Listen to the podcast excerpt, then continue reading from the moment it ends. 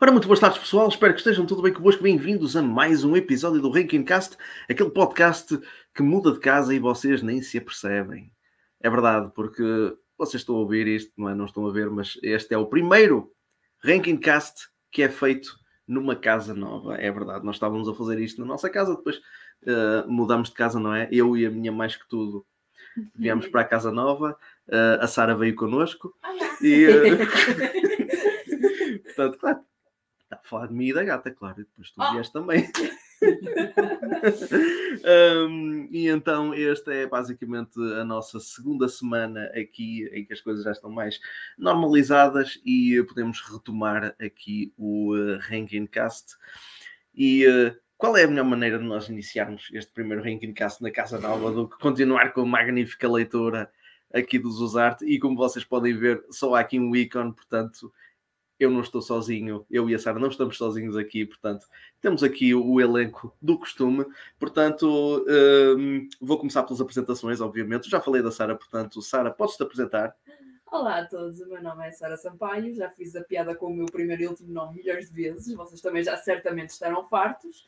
Ah, e vamos a isto, que eu já estou Vamos lá acabar com o sofrimento. São dois capítulos hoje, não é? Dois que capítulos, exatamente. Que dose. Que dose, que dose, que dose foi o que foi o anterior, que foram três.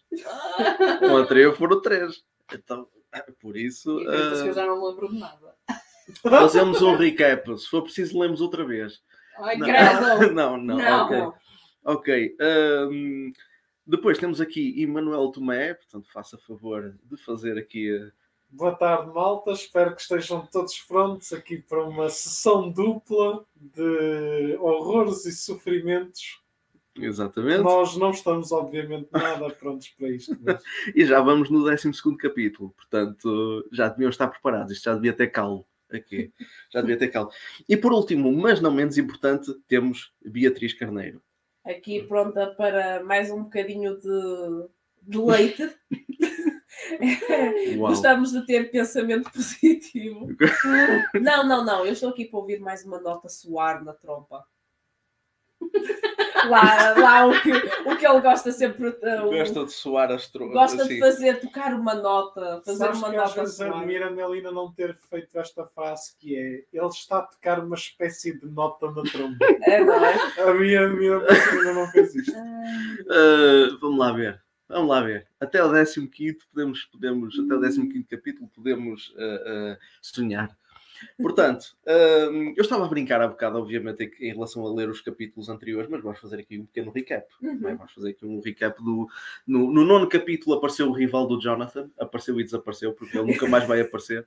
Portanto, era basicamente o ninja que queria a, a Iori, porque pelo visto a Iori é uma boa zona tão grande que ele uhum. teve que cruzar meio mundo para ir atrás dela e basicamente encontrou-a logo ali em, em Atenas. Portanto, era o Ryuji, portanto, houve ali, houve ali uma luta rápida. E há que lembrar que esse, esse rival conseguiu fazer isso, mas o Drácula aparentemente não consegue. Pois. E um, basicamente uh, o Ryuji saca de uns tridentes as águas começam a agitar-se, não é? Os tridentes de Poseidon e, e pronto. E, pá, o que é que acontece mais? Já não, já, nem, já, não, não Pronto, ele, ele o, ah, pois, o, descobrem que uh, o, o, o, Jonathan e o Ryuji põem-se exatamente na mesma posição que acontece num vaso de aquilo de lutar contra Pentes e Leia e automaticamente isso já é a prova viva de que uh, Jonathan é Aquiles. Exato. E como se isso não bastasse, chegamos ao décimo capítulo, que é as Lamias de Troia, em que Jonathan tem uma side quest sozinho. Também não é como se os outros fizessem alguma coisa, não é? Eles estão lá uh, só para ser público a aplaudir. Ele sai à noite para dar uma mijinha e uh, tropeça em Troia, não é? Enfrenta umas uh. quantas Lamias, um, encontra lá um templo uh, que já não sei, acho que era da Apolo, acho eu é, não, era, tinha que ser um deus. Sim, porque sim, as, deusas, sim. as deusas, como são mulheres, não têm cá. Uh, não têm deus. Sim, sim não, não têm cá. Afrodita era só uma das deusas que mais influenciou na Guerra de Troia. Mas não interessa, é uma gaja, pronto. Uh, pronto, basicamente ele teve lá uma visão de quando ele uh, entrou no set do filme do Brad Pitt e, uh, e chegou lá até aquela parte do cavalo de Troia, porque claramente na história aquilo estava vivo na, na altura do Cavalo de Troia. Uh, e uh, ele conseguiu mudar a história ao ponto de ele conseguir esquivar não é, o calcanhar Calcanhar. quando, quando a seta ia atingi-lo. Eu não consigo dizer isto com uma cara séria. E, hum, e pronto, basicamente é isso que acontece. E no 11 capítulo, o Jonathan eh, chega a uma aldeia orca e ele torna-se tipo no embaixador da paz entre os orcs e os humanos, só com duas de letra. Pronto, basicamente é isso. Ele pede desculpa, não é? Por, por por ter assassinado orcs do outro lado, do outro lado da Europa. Estás Diz: Olha, desculpe, desculpe lá. Ah, Ó, senhor Jonathan, então isso acontece. Então, sou doutora, então, É quase um genocídio. Não se preocupe. não se preocupe, está tudo bem. Olha, vamos uh, cimentar aqui as relações. Portanto, vais pedir exatamente ao, ao, ao teu genocida, não é? Ao genocida da tua espécie para fomentar uma relação de paz. Ok. Portanto, eles depois. É possível ainda usar ainda mais essa personagem? Epá, ainda faltam quatro, quatro capítulos para acabar. Portanto, eu queria também falar, antes de passarmos aqui para o, para o próximo capítulo, eu queria falar de uma coisa chamada lata. Lá. que é aquilo que os Zuzarte têm muita. E no fim deste 12 capítulo, que se chama O Corno do Unicórnio, este, este capítulo termina com uma lata do caraças. Ok. Porque, é assim, pronto, já vimos que o Zuzarte rouba tudo e mais alguma coisa e mete aqui dentro. Mas, epá, hum, tendo É um em conta daqueles- que, tendo em conta, este é daqueles roubos que dói. Ok. Mas isto vai doer mesmo. Não deste Isto é- spoiler. Eu não vou dar spoiler. É assim, eu acho que eu já falei disto. Já, já dei spoilers. Talvez, talvez, mas olha, Não, não Mas vamos não ler, interessa, não não interessa. dê spoiler. Eu não vou dar spoiler, portanto. Vamos ler aqui então o 12 capítulo, chamado O Corno do Unicórnio. Podes-te rir à vontade, Manuel. O Manuel está aqui. ok. Pá, sério. Eu tenho, que- tenho que acender a luz aqui. Ah, ok. Ah, Drácula aumentava desenfreadamente o poder. Ele todos os capítulos aumenta o poder. Até ele está sempre a aumentar o Mas está poder. sempre no mesmo sítio. Está sempre no mesmo sítio. Porque E ele não nunca faz precisa de ir nada. para lá. Não, não Exato, faz e nada. nunca faz nada. Não, porque, sabes, o, o cabo de alimentação não vai muito longe. Um carro elétrico, às tantas. Sim, ele, é, ele, sim, Ele é ele não pode ser a energia solar. não dá. Não, não dá, portanto, ok. Com o passar do tempo, os dias ficavam cada vez mais negros. A noite durava mais do que o dia e uma neblina verde escura que pairava nos céus fazia com que vampiros, com que os vampiros e Drácula tivessem uma vida diurna sem problemas. Da sua torre, Drácula e Caltazade olhavam para a bola de cristal negra e esperavam ver Jonathan. Aqui é tudo negro. É tudo negro. É tudo Torna-se negro. Como, como gritares que esta personagem é um vilão? Darkness. É tudo negro. Exceto a neblina verde, que é a inspiração da Disney. É, exatamente. Portanto, tivemos aqui hum, esta da sua torre. Isto foi um, um parágrafo novo, só tem duas linhas, uma frase. Depois passamos para outro capítulo, para outro capítulo, para outro parágrafo. Drácula vira que o seu maior inimigo já entrara no país e que, se ele não fosse rapidamente morto, tudo estaria perdido. Por isso, ordenou a Van que levasse uma elite de 2 mil vampiros soldados para aniquilar o rapaz. E é só isto.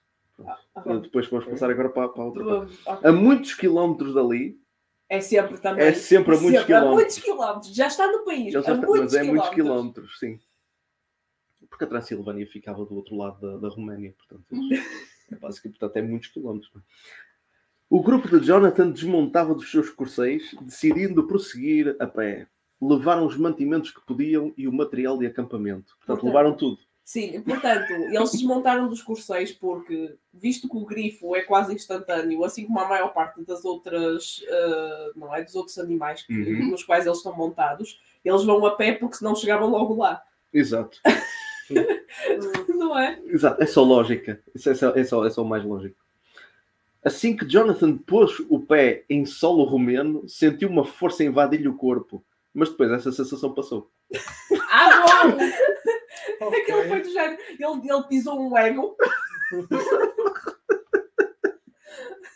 É, foi, foi. É, eu pensei por muito que já, já, já vão ainda usar agora. Ah, bom. Ou, espera, eu Ah, neste achas? ponto, Ele ainda precisa de mais dois ou três capítulos para estar um, Não, um- eu um neste- a carregar a bateria eu neste, eu neste ponto, eu nem sequer sei o que é que lhe ia acontecer. Se ele ia transformar-se em Vidar, se ia transformar-se em lobisomem, se ia transformar-se naquilo, se eu Se ia usar as cartas, se ia parar o tempo, o que é que ia Eu fazer? já não sei o que é que ele ia fazer neste ponto. Mas não, aqui vai, vai explicar mais ou menos, não é? Porque ele sentiu uma, uma força, mas depois a sensação passou. Recuou um pouco e aproximou-se da fronteira da Roménia com a Bulgária. Porque é fácil ver isso. É um tens uma linha no chão, uma linha desenhada. tens uma linha desenhada. Estendeu a mão e sentiu que tocava numa parede, mas ali não existia nada. Nisso é que ele se enganava, pois Drácula criara uma barreira invisível que rodeava toda a Roménia. Esta barreira permitia aos mortos-vivos sair e entrar, mas um ser vivo apenas poderia entrar para nunca mais sair. Ok. Isso é muito específico. Isto é Isso uma barreira, isto, isto é muito específico, isto é muito específico, isto é uma barreira. Vou criar uma barreira, tudo que é morto-vivo entra e sai, mas tudo o que é vivo entra e não sai. E quem já está lá dentro já não sai também. Portanto, sim. Jonathan respirou fundo, receando nunca mais voltar a casa. Depressa esse pensamento se desvaneceu. Epá, é filha- foda, é a terceira, epá, é a segunda vez que vemos um problema a ser introduzido e a ser resolvido logo a seguir. Sim, sim. E só neste capítulo. Ele atenção. sentiu uma sensação estranha, mas já passou. Está tudo bem. É Eu- assim, mas na realidade. Eu, eu tenho perce- medo de não voltar a casa. Ah, já não tenho. Não, mas na realidade, qual é o medo dele? É, Eu não tenho medo nenhum, pá. Eu, oh, pá, eu Tudo vai ser resolvido, ele Epá, sabe. Again, para o tempo, vai matar o Drácula, está feito! Ele ainda está a carregar a Não, bateria. não, está, não, não há limites para o anel, não, não foram estabelecidos Não limites para o foram. anel. Não há, não há limites para nada. Para nada, para nada. As cartas, ele tem 50 e tal cartas, ele só usou para aí duas. Só invocou um monstro. Espera aí, mas elas não são reutilizáveis? Deve ser, mas ele tem um baralho inteiro. Deve ser, mas ele tem um baralho inteiro. Vocês já pensaram que ele é amigo do ambiente, por isso é que não usa as cartas se elas não forem reutilizáveis? Pá, deve ser essa a Enfim, ok. Depressa esse pensamento se- se desvaneceu. Agora apenas uma coisa importava: destruir Drácula e os seus seguidores. Andaram quilómetros sem parar até que Jonathan decidiu chamar Arthur. Estava cansado de andar. Porquê? Ai, espera, o... Ah. alguém Já vai estás a- já dizer, estás a alguém prever, vai já dizer tá- alguma besteira. Ah, é quando é o grifo, claro que vai ver. Calma, besteira. calma, calma, calma, calma, calma, calma. Tocou uma nota na sua trompa.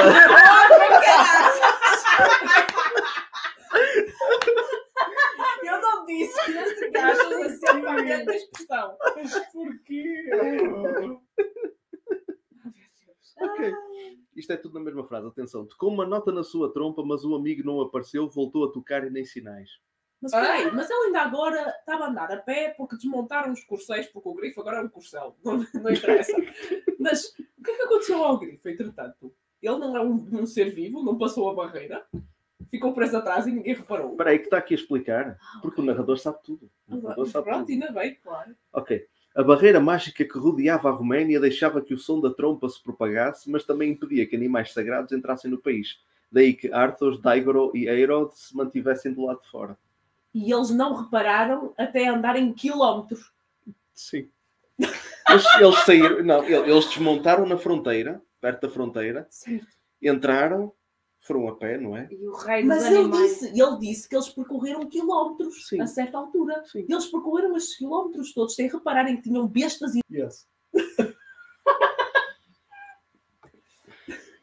Enfim, apercebendo-se disto, Jonathan e os seus companheiros não tiveram outra hipótese senão prosseguirem a viagem a pé até chegarem a uma floresta negra, Uau! envolta numa neblina preta. Ah, Ah! que verde. Eu pensava que era verde, porque há bocado ele disse que Jesus. E de vez em quando, roubar o Black Cauldron com e de vez em, e de vez em quando viam-se pequenos olhos vermelhos Verde brilha- que brilhavam na escuridão.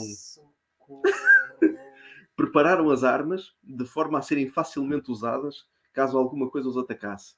Quando Kenshi desembainhou a espada, esta começou a brilhar tão intensamente que a luz que saía da lâmina iluminou uma grande parte do local onde eles estavam, fazendo com que os olhos vermelhos que brilhavam na escuridão se fechassem e desaparecessem.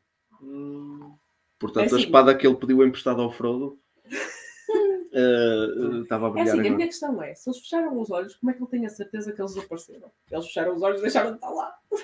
Sim, eles só fecharam os olhos por causa da luz. Eles ainda estão lá. A bicharada ainda está ele lá. disse que eles desapareceram, que ele não sabe. Fecharam os olhos e ficaram invisíveis. Sim, exato. O que é que se passa com a tua espada, Kenshi? Perguntou Jonathan. isto é o início da tua então. Estás a dizer com a tua espada quente? Ah, feliz ver. Eu preciso de ser polida. Disse. É sim, mas eu tenho quase a certeza que é uma coisa qualquer sobre a espada dele detectar o mal ou qualquer coisa. Sim, do género. porque é explicado. Eu não sei porque é que o Jonathan está a perguntar isto, porque isto foi Porque explicado foi quando o Kenshi Sim. foi apresentado. Porque até o Kenshi está aqui a dizer: olha, lembras-te quando eu disse que a Jimbo Masamune podia detectar energia diabólica ou o mal? Não. Aparentemente não. E ele diz: sim. Mas tipo, sim, mas que- Por que é que ele perguntou então? sim, mas atenção, temos um, um sim vigoroso, porque tem aqui ponto de exclamação e reticências à frente. Por que é, notícias? Sim! Sim. É, Tipo isso. Ok. Como estamos na Roménia e o mal se espalha por todo lado, ela brilha mais intensamente. Está bem. Não é por estarmos numa floresta negra Tá bem, com agora- agora preta. Está bem, agora devolvi isso ao Frodo. É. Jonathan olhou para o interior da floresta e murmurou: Não temo a escuridão nem a morte. E embrenhou-se nela sozinho. Foi seguido por Yori e depois por Brock. Quanto a Techal, afirmou: Ai, já estamos esquecidos que cá está aí. Yeah, Não é? ok. Uh, quanto a Techal, afirmou: O meu pai sempre disse para seguirmos o nosso líder e é isso que vou fazer. Espera aí, que está aqui, está aqui, está mal escrito, meu. Espera aí, deixa-me voltar atrás. Supostamente é o. Espera, Espera. o uh, T'Challa é ok. que afirmou. Sim, o Catechal é que afirmou, mas isto está escrito como se tivesse sido o Jonathan a afirmar. Pois, porque está tudo. Sim. Porque isto, ok. O Jonathan diz: não tem uma escuridão nem a morte. E embrenhou-se sozinho e cagou para os outros. Os outros é que têm, Sim, têm que sim, o seguir. Depois, depois está aqui a dizer: a narração diz: foi seguido por Yori e depois por Brock. Quanto a Techal, afirmou. Pois, porque a sensação que dá Ah. é que foi o, o, o Jonathan que afirmou em relação ao T'Challa. Mas sim, mas a frase, tu percebes que é o T'Challa a falar do Jonathan. Exato. Portanto, eu não usei aqui o sotaque africano. Uma questão. O Brock e a Yori. Sim. Faltou Kenshi e, e a Mace. A outra, assim, a outra A Mace o que é não está aqui. A Mace não está aqui. A Mace Eu mas já não ouço nada dela há capítulos atrás. O que aconteceu? Ficou para trás? Que é para mim perderam-na lá numa Mas é daquelas com menos, estalagens e mas a é com vai para lá menos lavar pratos. o, o Kenshi. O, o, o Kenshi sempre tens aquela referência. Lá está ele com a espada brilhante. Pronto, tudo sim, bem. sim. A Mace, Nada, Nada. nada. Eu ela li, também era uma, uma criatura sagrada. eu li críticas deste livro em que, ela, em que dizem que ela está a apanhar moscas com a boca.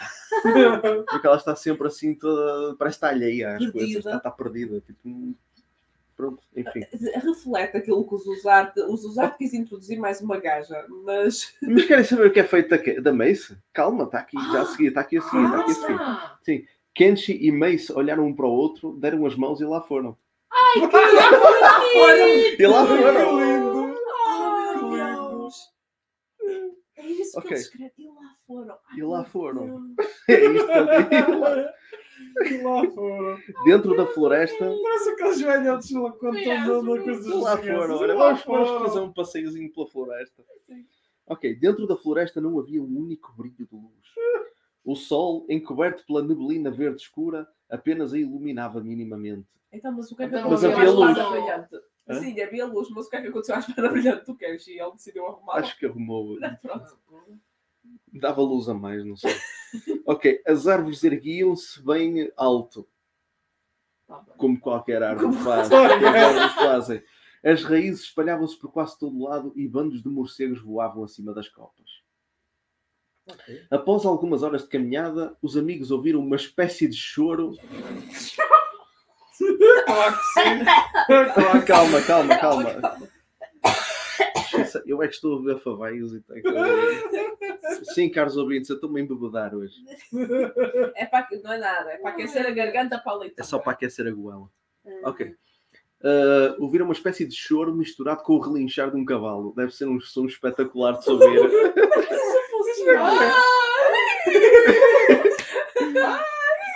Vamos ficar com essa representação. Seguiram na direção do barulho e encontraram um unicórnio. E o unicórnio, o que é que nós temos agora, meus caros amigos? Latim! Ora, nem mais, que é Homo. É... Não, estou a brincar. Não, é. Já ia dizer, já ia dizer esse, porque não, mas é um Ecus monoceros. Monocelha? Monoceros, não é monocelha, monoceros. monoceros. Uh, e encontraram um unicórnio sem corno, deitado com um ferimento arredondado na testa, de onde jorrava sangue prateado. O pobre animal gemia de dor. Hum. E agora temos o momento da David Attenborough da, da, da, história, não é? Porque vamos fazer aqui a descrição destes, destes animais. Este poderoso cavalo é formado, é, fam, é formado, é famoso por ter a pelagem branca e grandes e meigos olhos castanhos. A crina parece seda pura e um pequeno corno que pode ser de marfim ou de ouro sai da testa. Os unicórnios são seres bons e meigos e mostram mais afeto pelas mulheres do que pelos homens. But why? Mas os arte imagina-se como um unicórnio naquele dia, só se for. Só se for. Uh, podem comunicar telepaticamente e são muito velozes graças à magia dos seus cascos dourados. Questão, só um parênteses. Eles uh, gostam mais de mulheres do que de homens, mas esse vai se apaixonar à primeira vista pelo Jonathan. O toque do seu corno cura qualquer doença. é pá, eu agora só vou tocar a nota da tropa, que ele também chama o corno. cura qualquer doença Preciso de curar no filho. Qualquer doença. no corpo, dá-lhe uma Ai, cornada. Eu tenho uma sorte de poder, poder vir hoje, fogo. Ah, sim, vê lá, se não te saltou os pontos. Uh, sim, a Sara teve uma pequena intervenção cirúrgica há coisa de uma semana. Uma coisa nada de grave, mas semana. há menos de uma semana. Uh, mas pronto, não há, não há. Não se preocupem, caros ouvintes. Ela consegue rir-se aqui. Um, Portanto, o toque do corno cura qualquer doença e transforma a água mais suja em cristalina ou benta, conforme a vontade do animal. Portanto, se lhe apetecer, okay. se lhe apetecer água, água benta, se não é só água potável e é só água suja que ele transforma, não é tipo água em vinho, portanto, isto não é Jesus ah, okay, em forma de, de, unicórnio. Tá ok. Muitos humanos tentaram caçar unicórnios para usá-los como corceios ou para limar o seu corno. Eu já percebi. Mas porquê querem limar o Limar? Para limar o corno, deve ser para afiá-lo. É arrancar, nem para tirar. É só para limar o corno. É só para limar. Então porquê que estás a raptar o corno? E, além, disso, além disso, há que apreciar que o Sussaco aprendeu a palavra corcel. Corcela. Por causa do Shrek! Porque no Shrek 2, no Shrek 2 tens a cena do nobre corcel, sei mais ou menos o mesmo ano, there you go. É que eu okay. sinto que há uns capítulos para cá, é corceis a toda a hora. Tens um grifo, é um corcel. Tens um tigre, é um corcel. É corcel a toda a hora. Ok ou para limar o seu corno, mas nenhum conseguiu fazer tal coisa por se tratar do animal mais rápido do mundo, a seguir aos animais sagrados. Ah, é isso ah, que eu ia perguntar, porque tens um bicho que anda à velocidade da luz ao caralho, e agora estava a ver. Curiosamente, o unicórnio põe ovos. Uhum. O quê? Um mamífero põe é, ovos. É o unicórnio da Páscoa. é o ornitorrinco. Isso é o ornitorrinco. É o ornitorrinco. Ele não foi por aí. E defende o seu ninho com a própria vida. Nunca ninguém conseguiu apanhar ovos desta Exato. espécie. Unicórnio é um animal mitológico. Não é uma cruzão de espécies do período Triássico em termos de répteis mamilianos. Não há cá essas merdas. Learn your fucking facts. Caraças. Ouviste, Cesarte? Estuda. Mas a, questão, mas a questão é essa: ele não pode pegar em figuras mitológicas e simplesmente alterar uh, o que lhe apetece só porque de repente, assim, eu vou ser imensamente original. Amigo, tu nem sequer inventaste a criatura para começar. Não há, não há problema em colocares uma criatura parecida com um cavalo que põe ovos. Mas dá-lhe outro nome. Dá outro não, nome. não digas que é um unicórnio. Não digas que é um. Mas é por isso é que, é que eu tenho de fazer esta descrição exaustiva, vamos chamar-lhe assim, Porque ele está a querer criar uma criatura, mas ao mesmo tempo a usar uma criatura que já existe como base. Exato, exatamente. Ok, nunca ninguém conseguiu apanhar os ovos desta espécie, pois a magia do seu chifre pode dizimar mais de 50 homens, se estiver furioso. Espera aí, mas então cura gente e depois dizima pessoas? Sim, porque se quiseres apanhar os ovos, ele fode. É cornudo, mas é forte. Pá, o gajo é... Para nascer, o unicórnio parte a casca do ovo com o seu pequeno chifre envolto em pelo. Hã? O quê? O chifre tem pelo à volta, pelo visto. Quando eles nascem, o chifre tem Ah, pelo. depois perdem. Depois, é? depois vai para baixo. Que é cabelagem, tá bom. E quando cresce, parte com o objetivo de espalhar o bem e a paz. Portanto, basicamente, o unicórnio, quando cresce, torna-se um missionário. Mas ao mesmo tempo, se tu estiveres ali a meter-te demasiado com eles, eles Dizimam dizimam pessoas, ou seja, ele está a espalhar a paz. Ele está a espalhar É um peacemaker. Um peacemaker, exatamente. É um peacemaker. Ok. Iori aproximou-se do unicórnio e fez-lhe uma festa no focinho. O animal, che... o animal cheirou-lhe a mão. Ah, pois é, é verdade. É O animal cheirou-lhe a mão e depois baixou a cabeça. A rapariga continuava a acariciá-lo e encostava a sua cabeça à dele. Jonathan também se aproximou, fazendo igualmente uma pequena festa. Pobre animal, o que é que aconteceu ao corno? perguntou Iori. Amiga! Uh, foi limado até a sua queda, basicamente. Cuidado, cuidado, cuidado. Ok. Consegues, pronto, vê lá. Mas não- lá porque consegues não quer dizer que tenhas de forçar isso. Não é preciso doer. Ah, ok. Ah, pronto, isto agora vai ser o Jonathan a a dizer. Foi arrancado à força. Maldito seja o inumano que fez esta salvajaria a um animal tão puro. É um crime. Se eu encontro um infeliz, eu, eu enfio-lhe este pau pela uretra acima. Isso está aí. Está aqui, está aqui. Eu não estou a inventar, eu não estou a inventar, está mesmo aqui. Ai, isso é mesmo a Que Cascais. pau! Isso é mesmo a Cascais, desculpa. Pois é. Isso é mesmo a menino de Cascais. Porque ele diz, eu vou, eu vou lhe enfiar. Não, é, não. Eu, eu enfio-lhe este pau pela uretra acima. Não, não eu, pá, pá enfio-te este tronco pelo cu acima. Pá. Ou então por um sítio onde o sol não brilha, também há muito essa expressão, agora pela Pronto, uretra. Mas atenção, ele uretra, disse, ele disse enfio-lhe este pau, ameaçou Jonathan irritadíssimo e ostentando Ai, um pauzinho Deus, na isso, é, mão. é mesmo. Fala Ele foi buscar um pauzinho e dizer: Eu enfio este pau pela uretra acima. Fala ao mesmo gajo que não se importou nada há uns capítulos atrás de matar milhares ou centenas de homens cavalo, neste caso centauros. A Exato. Que já se for da a minha questão aqui Mas o é... centauro não é puro, por isso não Ah, há claro, problema. A minha questão no meio disto tudo é como é que o Zuzarte escreveu aquilo com uma straight face e achou que de alguma forma ia soar épico e não ia soar um completo meme? Pela uretra acima, foda-se. Yeah. Não, é, é Não sei. que, a sério, com Ok. tanta coisa. Foi o mesmo gajo também que disse, ai tal, espero que os teus filhos nasçam com três Exato. traseiros Com ou Com três whatever." traseiros e. Yeah. Ai. Aprendam insultos Ok. com este gajo. Exato. Ok. Kenshi conteve o riso e depois tossiu. T'Challa avistou uma luz ao longe. então este gajo percebe que num momento em que podia ter sido, sei lá, podia ter mostrado a, a raiva do protagonista, podia ter Uhum. mostrado emoção, não é? Ele literalmente e, e deliberadamente decidiu criar um, um- um momento de comédia deslocada. Yeah. Não tenho mais nada a dizer. Acho, acho que fala por si. Pronto. Ok, Kenshi conteve o riso e depois tossiu. T'Challa avistou uma luz ao longe, vinda de uma pequena clareira que Jonathan também tinha visto. Ambos se aproximaram dela e o japonês seguiu-os, mas alguns metros atrás. Assim que chegaram à pequena clareira, eh, os três amigos viram que a luz vinha de uma cabana construída no meio da floresta. Os dois que iam à frente aproximaram-se e bateram à porta. Como ninguém respondeu, Jonathan rodou a maçaneta e entrou. O interior da cabana era tão horrível que era capaz de causar náuseas ao homem mais corajoso e forte.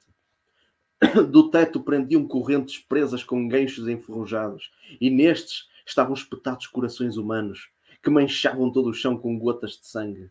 Uh, eu estou a sentir a edginess dos Uzarte agora. É, e tem que ter cuidado. Coisa, ele já falou de tantas espécies, tantas criaturas mágicas e não sei o quê, mas o que é que estão lá? Corações humanos. Exato. Exatamente. Você tem que ter cuidado, é a Guinness daqui dos usar está tão afiada que eu Tá- tenho medo de me cortar no, no com o papel. Portanto, ok. Havia frascos que continham órgãos em conservação. Alguns desses órgãos ainda estavam em cima eh, de uma pequena mesa de madeira. Do outro lado da mesa havia um cérebro humano com uma faca espetada. Numa tábua de madeira estava um corpo humano esventrado, notando-se a falta do coração. No canto da cabana encontrava-se uma caixa em forma de caixão. Então não era uma caixa, era um caixão O quê? em, eh, com espinhos de serrilha enferrujados no interior. Quem fosse ali colocado era perfurado completamente e qualquer movimento causaria dores horríveis. Portanto, Isto é, isto é uma isto- donzela de ferro. Exato, isso é uma. Lembras-te daquela personagem de Yeah. Shaman King? Iron Yeah. Maiden? É, Isto é é uma donzela. Não, eu sei o que é uma Gostava donzela muito. de ferro. Gostava muito ele dizer que é uma donzela de ferro. A única coisa que ele disse foi que tinha é uma caixa em formato de caixão. Mas eu acho que ele não faz. Eu não sei se ele faz referência a isso, mas não. Ahm, mas sim, isto era uma donzela de ferro. Sim. Sim. A caixa tinha vários ajustes para determinar a tortura desejada. Ou seja, tipo um botãozinho, tipo, mais menos, Sim, é, mas- rodavas o botão. Sim. É como ao forno. É Mais- Exato, é tipo forno. Espinhos mais longos, espinhos mais curtos. Ok, do outro lado da cabana via-se um quebra-maxilares de ferro. Jawbreaker? Sim. Ah, Mas eles, expli- se, se- as pessoas não sabem o que é, É assim, explica. eu, eu de repente lembrei-me que o Jawbreaker é um, um doce. yeah. Também. E Mas não, é, mas não é aqui. Pois, eu sei, eu sei. É do Ed mas, pois, É. não, mas, mas é, para os americanos é uma coisa, é, chama, aquilo Sim. tem mesmo, causa- é mesmo quebra maxilares. E eu fico, de repente eu tenho aqui uma, um doce É um doce. Tipo, to- só morte o cara à Olha, volta. olha, isto- estás a brincar? um docinho ali no. no- Ele, o Zuzarte já estava a antecipar o vídeo do Mid Canyon de há anos, porque o Ah, Mid sim. Canyon é que pôs um twist negro no Jawbreaker. No Jawbreaker, do, Ed. Mas ele que explica: este objeto coloca-se na boca da vítima e vai rodando uma manivela até o maxilar abrir ao máximo, deslocando e chegando mesmo a parti-lo. Ah, Pronto, é assim que funciona um maxilar de ferro. Um quebra-maxilar de Quebra ferro. Está muito negro, pá. Ui, Ele, ele de repente. Ah, ah, Ele faltou à, à igreja no domingo ou foi a mãe que o pôs de castigo? Provavelmente Não, é não, foi possível. nessa altura que ele crawling in my skin Yeah. e ele pôs ali a música. Ok, Jonathan respirava fundo, fazendo os possíveis para não vomitar, mas o cheiro era de tal modo nauseabundo que não aguentou. Que espécie de homem vive nesta casa? perguntou T'Challa. Que espécie. Que espécie de homem? Além ou é disso- homem ou não é? Além disso, eu sei que só temos eh, humanos, sim, porque o Zuzarte esqueceu-se de repente que está num universo mítico e que tem várias espécies, não é? Podemos ter aqui várias raças. Podia, podia. Eu acho que tornava as coisas um bocado mais brutais. E gosto de como partem do princípio que é um homem, porque podia ser uma criatura qualquer, porque eles já encontraram montes delas, não é? Mas. Isto não deve ser humano. Esta casa não pertence a nenhum humano, comentou Jonathan, limpando a boca. De repente, Jonathan, Kenshi e T'Challa ouviram uma voz que vinha de dentro de uma sala. A porta tinha um crânio em cima e dois em baixo, formando um triângulo. A maçaneta tinha a forma de um crânio de gnomo ou de uma criança. Eh, ok. Sim, ou de uma criança. Ah, ok. é, se eu tentar imaginar isso, eu. Ok. Abriram a porta e encontraram Caltazar de, de joelhos em frente a um altar. Numa mão segurava uma varinha necromante, toda ela com lábios e línguas pregados à, madeira, à- negra madeira da varinha. Na outra mão segurava um chifre de unicórnio que lhe manchava a, mão com sangue prateado. Uau! Eu estava à espera de ver uma coisa tipo Código da Vinci. Yeah, Tipo, anta- aquele antagonista do Código da Vinci. know? Uhum, Sim, sim. No altar, feito de ossadas e diante do qual estava ajoelhado, encontrava-se o livro dos mortos. Uau! Oh. Isto, o está tá, tá o rubro, cara. Agora estou à espera do momento, porque obviamente foi ele que deu cabo do unicórnio, do momento em que, o- em que o Jonathan vai sacar do pauzinho. Ai, enfiar pelo. claro! Calma, ok. Velas negras Obviamente. iluminavam o quarto e colunas dorsais serviam de candelabro. Cal- Caltazade pronunciava umas palavras em satânico, porque isso, pelos vistos, é uma, É língua. isto é uma língua em satânico. I mean, eu li a Bíblia satânica e não há isso. Não há língua satânica, claro, não há satânico. Ah, e as runas no livro brilhavam numa cor verde.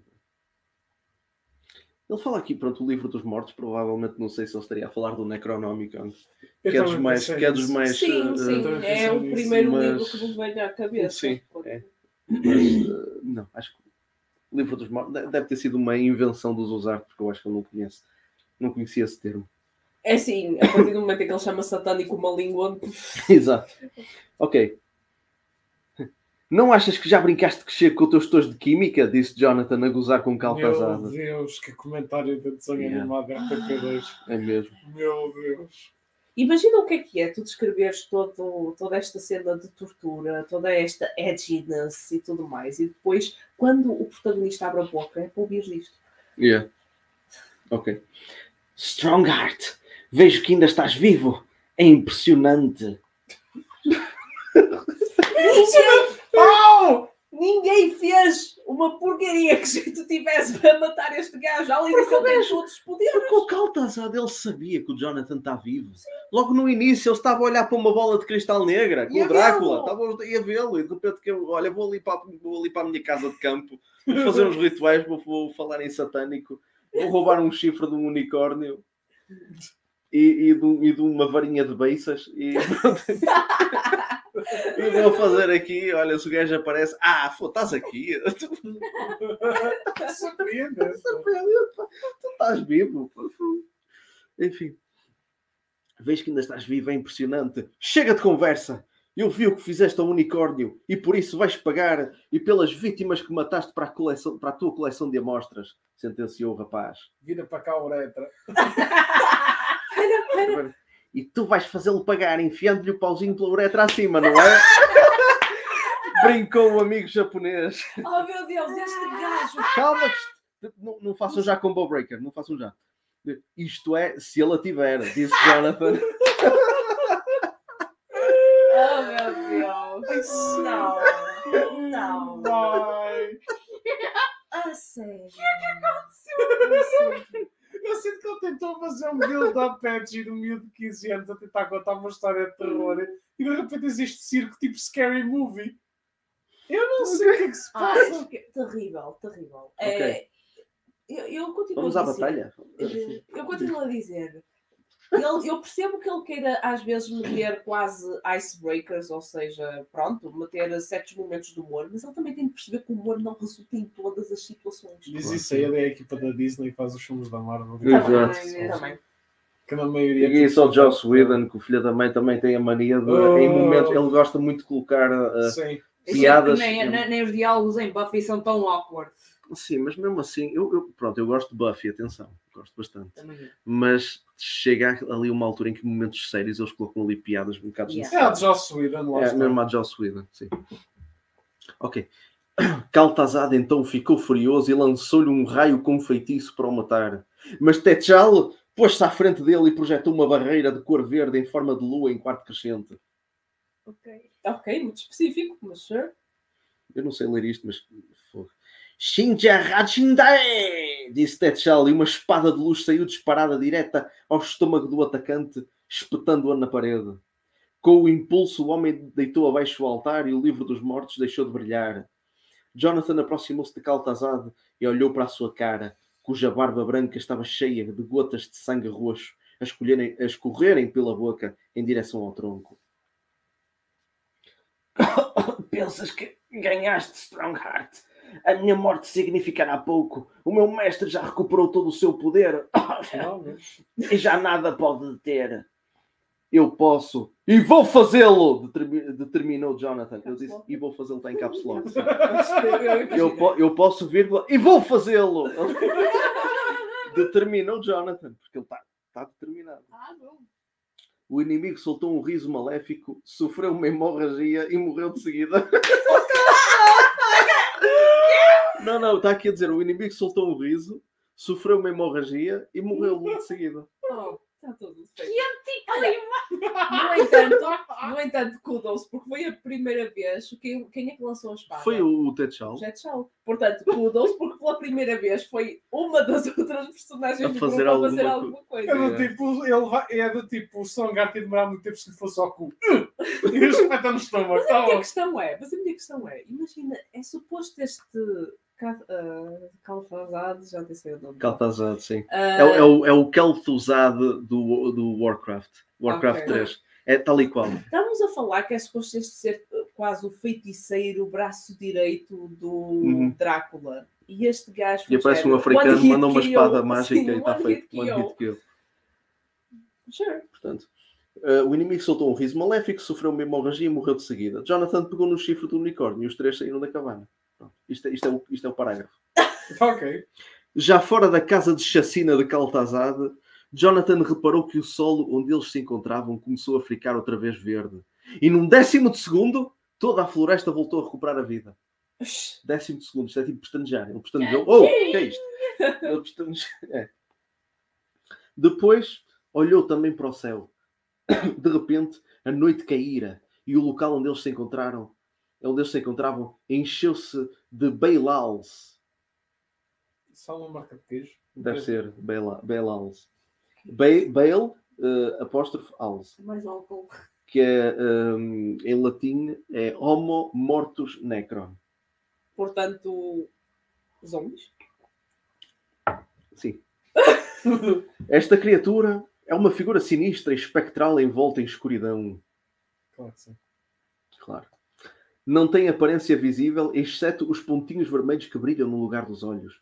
Os três amigos olhavam o céu e engoliam em seco. O que fazemos agora? perguntou Kenshi. Fugirmos muito rapidamente daqui seria uma boa ideia, respondeu T'Challa. Não, isso seria uma ótima ideia, reforçou Jonathan com o corno do unicórnio na mão. Por- sim, porque ele já tinha o corno do Sim, unicórnio, mas é, convém, há, convém que, há dizer que que sim. frisar, não é? E o trio desatou a correr a toda a velocidade para junto de Brock, de Yori e de Mace. O japonês olhou de relance para trás e viu os Bailals voarem no encalço deles. Brock, Mace e Yori tomavam conta do unicórnio enquanto esperavam pelos outros, que não tardaram a chegar de uma forma bastante original. Saltaram dos arbustos e aterraram mesmo ao lado das raparigas. Tipo, Ok. Superhero Landing. Isso é mesmo de uma, forma, de uma forma muito original. Brock viu que havia uma expressão de terror na cara deles e que estavam a ser perseguidos. Sacou do seu machado e olhou na direção de onde os seus amigos vinham a fugir, à espera do que quer que fosse. Não tardou a descobrir. De repente, o bando de Bailals cercou Jonathan, os seus amigos e o unicórnio. Este falou telepaticamente com Iori, dizendo-lhe para lhe recolo- recolocar o corno na cabeça. Iori pegou no corno e assim que o encostou à testa do animal, este uniu-se imediatamente ao resto do corpo e as feridas sararam. Portanto, aquilo já está. Era de Tinha tarrachar. imã. Tinha imã. Não era bem. caixa, era para enroscar o cabo. Só que se o cabo é um corno. Era o chifre. Os Bailals ap- aproximavam-se e preparavam-se para sugar a alma de Jonathan e dos seus amigos, mas o unicórnio pôs-se à frente deles. Sabes o que é que eu sinto que ele descreveu? Mas chamou-lhe Bailals. Hum, Mentors. Provavelmente. Um bocado. Um bocadinho. E ele diz que são seres espectrais, rodeados de escuridão e não sei o quê, sugar a alma. E eu sinto que ele descreveu de Mentors. Sim, falta aquela parte de que sentes o ar frio, O ar e, que, frio e que a tua felicidade desaparece. Sim, sim, basicamente. É isso. De repente surgiu uma luz fortíssima e uma barreira de prata do seu corno que fizer. hum, exato. Surgiu uma luz fortíssima e uma barreira de prata do seu corno que fizeram recuar os Bailals. A seguir, uma espécie de raios laser azul prateados foram disparados também a partir do seu corno, provocando a destruição dos atacantes. Yori olhou para o unicórnio. Este erguia-se apoiado sobre as suas patas traseiras, já completamente restabelecido, e olhava orgulhosamente para os seus amigos. E de repente falou com todos por meio de telepatia. À medida que falava, o seu corno brilhava ao ritmo de cada sílaba pronunciada. Portanto, era Uau! Estamos numa rave. Exato. E agora, eu agora os Eu nossos sinto que ouvintes. isso é quase uma referência aos robôs, quando também às Uhum. vezes fazem sim, aquela sim, sim, animação. sim. Mas eu agora vou fazer, eu vou fazer, os nossos ouvintes não podem ver isto, uh, mas eu vou, eu vou abrir e fechar a mão a simular o pisca-pisca do Ah, corno ok, do, do- força, do- força. do unicórnio sempre que ele fala. Obrigado, rapazes humanos. Trouxeram o meu corno de volta e por isso fico-vos muito agradecido. Rapazes? Rapazes? Rapazes Ah, humanos. só porque só foram os Só foram os rapazes buscar. humanos. A gaja que teve a cuidar do unicórnio está quieto, tempo tá cagou-a. Mas gostam mais de mulheres. Gosta mais de mulheres, mas agradece aos rapazes. Exatamente. Uh, o prazer foi todo nosso, senhor. uh, desculpe, como é que se chama? Perguntou Jonathan. Ascalan. Sou. Ai, peraí, tenho que fazer isto. Tenho que. Ascalan. Sou o último dos unicórnios romenos. Os meus camaradas conseguiram sair a tempo deste maldito país, abandonando o seu líder à mercê da morte, mas eu jamais seria capaz de deixar a minha família. Então, mas até... chamou o ao último. Hã? Sim. Não sei, entretanto, se calhar o líder foi morto e ele foi o único que sobreviveu. Mas a minha questão é... Sim, ele é o último dos unicórnios, mas ele não deixa a família. Sim. Sim. Só se, só se a família não é romena. Não é um unicórnio romeno, é dali da volta Pois, deles, pois. não sei. E não é só isso. ah, eu acho interessante como ele fala sobre unicórnios a abandonarem o líder, mas ainda há pouco ele fez uma descrição sobre como eles protegem as famílias com a própria vida e eu fico. Essa lealdade não se estende aos outros unicórnios, é isso? Não, pelos vistos é só a família. ok. Uma atitude nobre, Ascalan, digna de um unicórnio líder. Mas onde está a tua família? A alguns metros daqui. Os meus filhos estão em segurança. A minha companheira defende o seu ninho com a própria vida. Pois, exatamente o que foi descrito. Exato. Depois desta pequena conversa, Jonathan e os, e os companheiros partiram. E o E o unicórnio ficou ficou para trás. Não. A muitos quilómetros dali ficava a Valáquia, um dos centros de poder mais importantes de Drácula, protegidas por montanhas repletas de dragões negros. caraças. Assim que os amigos saíram da floresta, encontraram uma pradaria gigante. Jonathan avistou ao longe o que lhe pareceu ser um exército de homens a aproximar-se, e o seu coração encheu-se de tranquilidade e esperança. Afinal, ainda havia gente a viver naquele maldito lugar, pensou. Depois deu um passo e, graças à sua excelente visão, É que que visão de grifo, visão de grifo, reparou que os seres que se aproximavam não eram um exército de homens, mas de vampiros. Cerca de dois mil vampiros corriam na direção de Jonathan, uns montados em cavalos esqueléticos, outros a pé, coitados. Pois, não há orçamento para todos. O rapaz aca- arrabou, ai, arrabou. Agarrou no cabo da sua espada e desembainhou-a, sendo seguido pelos companheiros. Então reparou que estava em desvantagem numérica. Pudera 2 mil contra, É, contra amigo, um seis. exército contra meia dúzia. Meia dúzia, e diga-se de passagem, a meia está ali só para comer pipocas. Sim, exato. Basicamente, Já nem pá, está ali. E pera, somos só seis, cara. Isto vai contra, vai contra aquilo. Ok, eh, então reparou que estava em desvantagem numérica. Por Odin! gritou e todos correram na direção dos vampiros. Desvantagem numérica. Apenas tinham dado alguns passos quando. Lembram-se quando eu falei no início acerca da lata? Sim. Ah, Pronto, vamos, vamos chegar aqui agora. ok. Apenas tinham dado alguns passos quando um homem que envergava um casaco comprido negro e com um chapéu de vaqueiro americano se pôs à frente deles, obrigando-os a estacar. Às costas, o homem trazia um crucifixo gigante, enrolado num pano, e um lenço cinzento tapava-lhe a cara até aos maxilares, deixando-lhe apenas os olhos e a testa à mostra. E eu pensava que o grande Jonathan Strongheart fosse mais esperto, comentou o homem em tom de desprezo. Ah, eu esqueci de fazer o tom de desprezo. Quem és tu? Eu sozinho sou capaz de enfrentar um exército inteiro. Há coisas que tu não deves, que tu não sabes sobre... Sozinho, dizes bem, mas então e os teus companheiros? Eles ainda não conseguiram encontrar o que os motivaria para se transformarem em semideuses. Tu, no entanto, já encontraste. Através da arte da guerra e do combate em campo de batalha, consegues transformar-te em Vidar. Bullshit! Isso foi-lhe dado Exato. no primeiro, no primeiro não, capítulo. foi, não foi da através da guerra. arte da guerra. Bullshit, já foi um power-up logo no Exato. início. Jonathan estava espantado com o que ouvia. Como é que aquele estranho saberia tanto? Como é que sabia que ele podia transformar-se num semideus e como chegaria a fazer isso? Eu tratarei desta ralé, sentenciou o homem, tirando o crucifixo gigante das costas. E não, não é o indivíduo de, de Trigun. Sim, sim, que sim, usa- que é tem. que Ele tem. também tem. Sei, eu percebi. Que curiosamente ele tem exatamente isso. É um Percebi, crucifixo em volta em Percebi, ligaduras. mas continua, que eu já, acho que já percebi quem é. Quando os vampiros se encontravam a cerca de 4 metros de distância, Ou seja, Sim, tipo, à distância de um salto, basicamente. Começaram a tapar a cara e a recuar perante o crucifixo. Os cavalos relincharam de forma esquisita e os cavaleiros perderam o controle das suas bestas esqueléticas. Eu acho que sim. Com, ah, Eu acho que é agora. com é, está escrito, com é que só um homem, em vez de ser como é, Ah. com é, com é que só um homem consegue enfrentar dois mil outros seres apenas com um crucifixo gigante.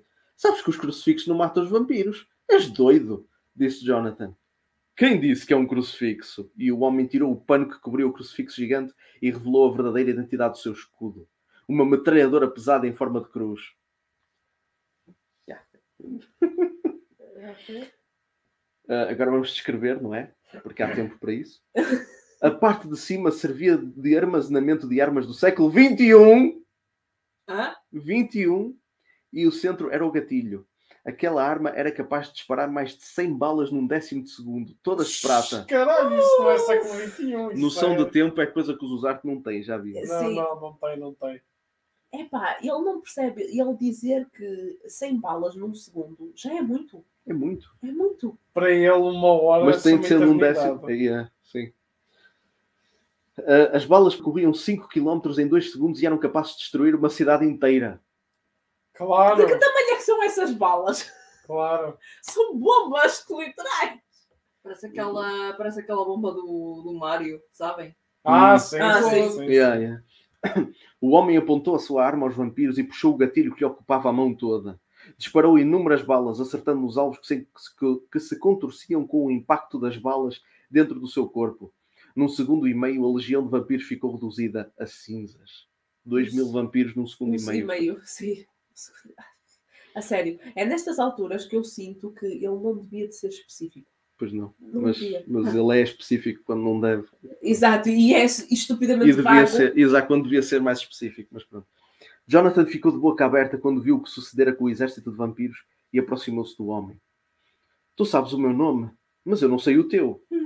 O homem virou-se, tirou o chapéu que ficou pendurado no pescoço por um pequeno fio, eh, puxou o lenço para baixo e mostrou o rosto. Tinha pelo menos uns 30 anos, cabelo preto e comprido, barba curta e aparada e olhos castanhos. Sou o professor Abraham Van Helsing. caçador- Talvez! Eu já sabia que ia ser o Ben Helsing. Puta que pariu. Que. Só podia. Ah, olha, ainda, ainda agora nesta sexta-feira virei-me para ela e disse-lhe assim: Ah, e tal, ela como estava a ver o filme do Van Helsing com o Hugh Jackman, diga assim: Olha, já viste, o Van Helsing ainda não apareceu na história dos Uzarte, que era só à volta de vampiros. Well, here we go. Sou o professor Abraham Van Helsing, caçador de vampiros e cientista às suas ordens. Enfim, Ok. enfim. Eu sinto O homem, eu- o homem é médico. Van Helsing era médico. Não era Yeah. exatamente. Ele tinha conhecimento acerca do oculto e acerca destas. eu Ele sinto... não era caçador de vampiros. Isto é o Hugh Jackman. Sim. Na- pois, eu, Sim. não, não, porque, atenção, o Hugh Jackman não era cientista. Ele, Não. tinha, ele tinha frades a trabalhar para ele lá na igreja a Os fazer as frades é coisas. que eram os cientistas. Exato. É que Eu eram- sinto, eu sinto quase que esse Van Helsing é uma mistura do Van Sim. Helsing do Hugh Ja- Jackman com o Van Helsing que eu vi no Drácula do Gary Ah, do Oldman. Anthony Hopkins. Sim. Sim. Porque ele sim era cientista, médico. Também esse filme. não Sim, Esse filme, o É Van Helsing não dói. é, não É é o mais, não é o mais accurate. Não é, não, é. Não. Embora É o assim, filme algo- seja dos mais accurate do- da história original do Drácula, o Drácula do, do Francis Ford Coppola, tirando uma outra parte, é, é accurate, mas o Van Helsing não é Sim, muito. sim, sim. Não, não, o Van não Helsing. é muito.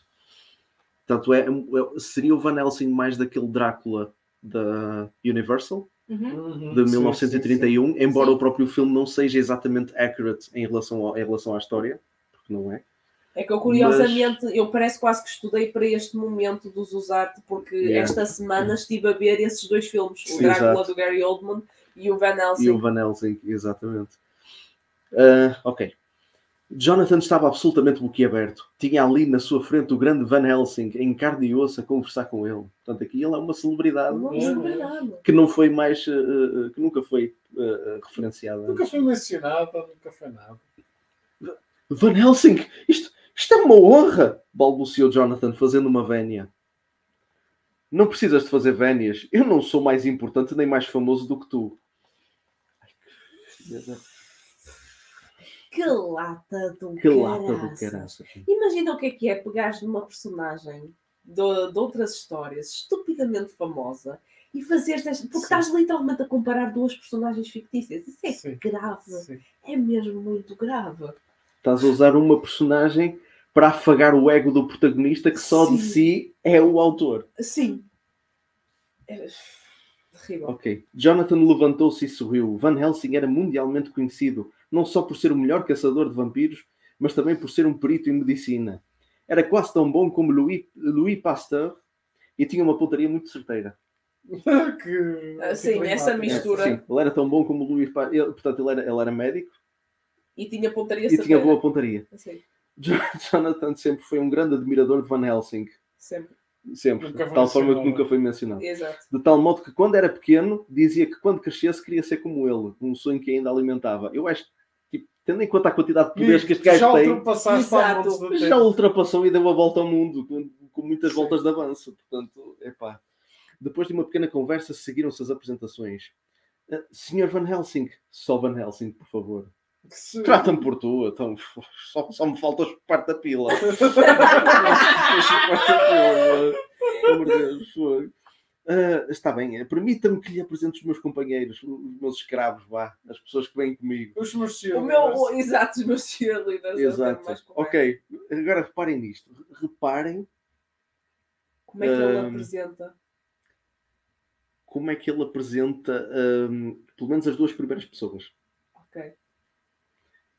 Yori Takamoto, que salvei das garras de um lobisomem, Kenshi Yojimbo, que derrotei num duelo, mas não quero falar disso.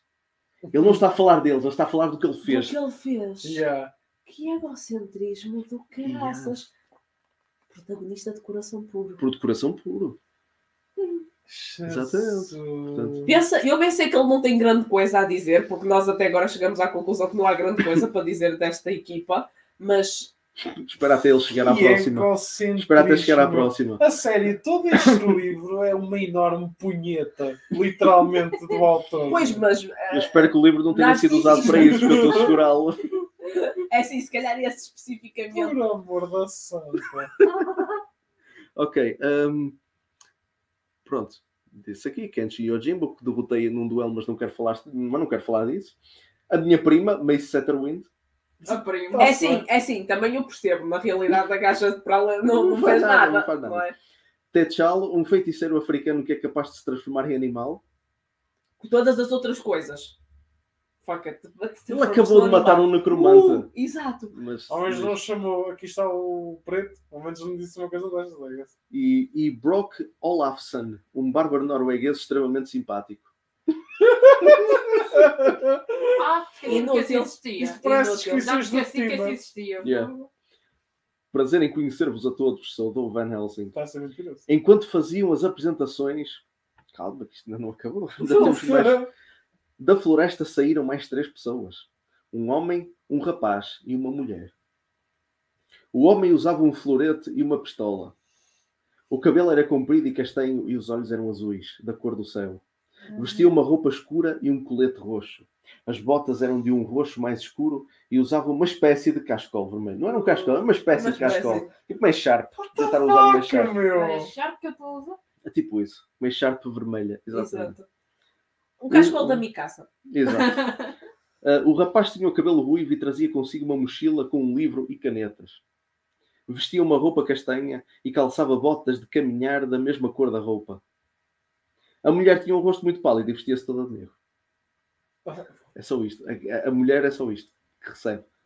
Tens um que usava floretes e pistolas e estava vestido e o Eu, caralho. eu vou dizer uma coisa, não, não é por eu ser gaja, mas a sério, usar tenta esconder um bocadinho o teu machismo quando, quando fazes descrições ou quando crias personagens femininas. Porque nota-se a milhas que não as sabes construir. É assim, se calhar também o contacto com mulheres se calhar não foi muito. Mas, Só- mas é que nota-se conta. a tendência. Ah, Pois é. Nota-se a tendência de, de desvalorizar imenso ah, as personagens femininas. Ahm, ok, agora vamos. Quem, quem é que são estas três pessoas? Estes três mongos que chegaram agora aqui? Ninguém sabe. Ninguém sabe, vamos saber. Vamos mas vamos saber. Permitam-me que vos apresente Harker, o melhor espadachim da Inglaterra. Yeah. Ah. Não há Jonathan Harker, é só Harker, porque já temos um Porque já tens Jonathan um. Harker, o melhor espadachim da Inglaterra, porque, pelos vistos, ele não faz mais nada da vida. A sua mulher, Mina Murray, que foi mordida por Drácula. E o meu aprendiz, Abraham Stoker, a quem chamamos Bram. Epá, foda-se! Epá! E ele tem um livro e canetas. Oh, que caraças. Puta de cent... Oh!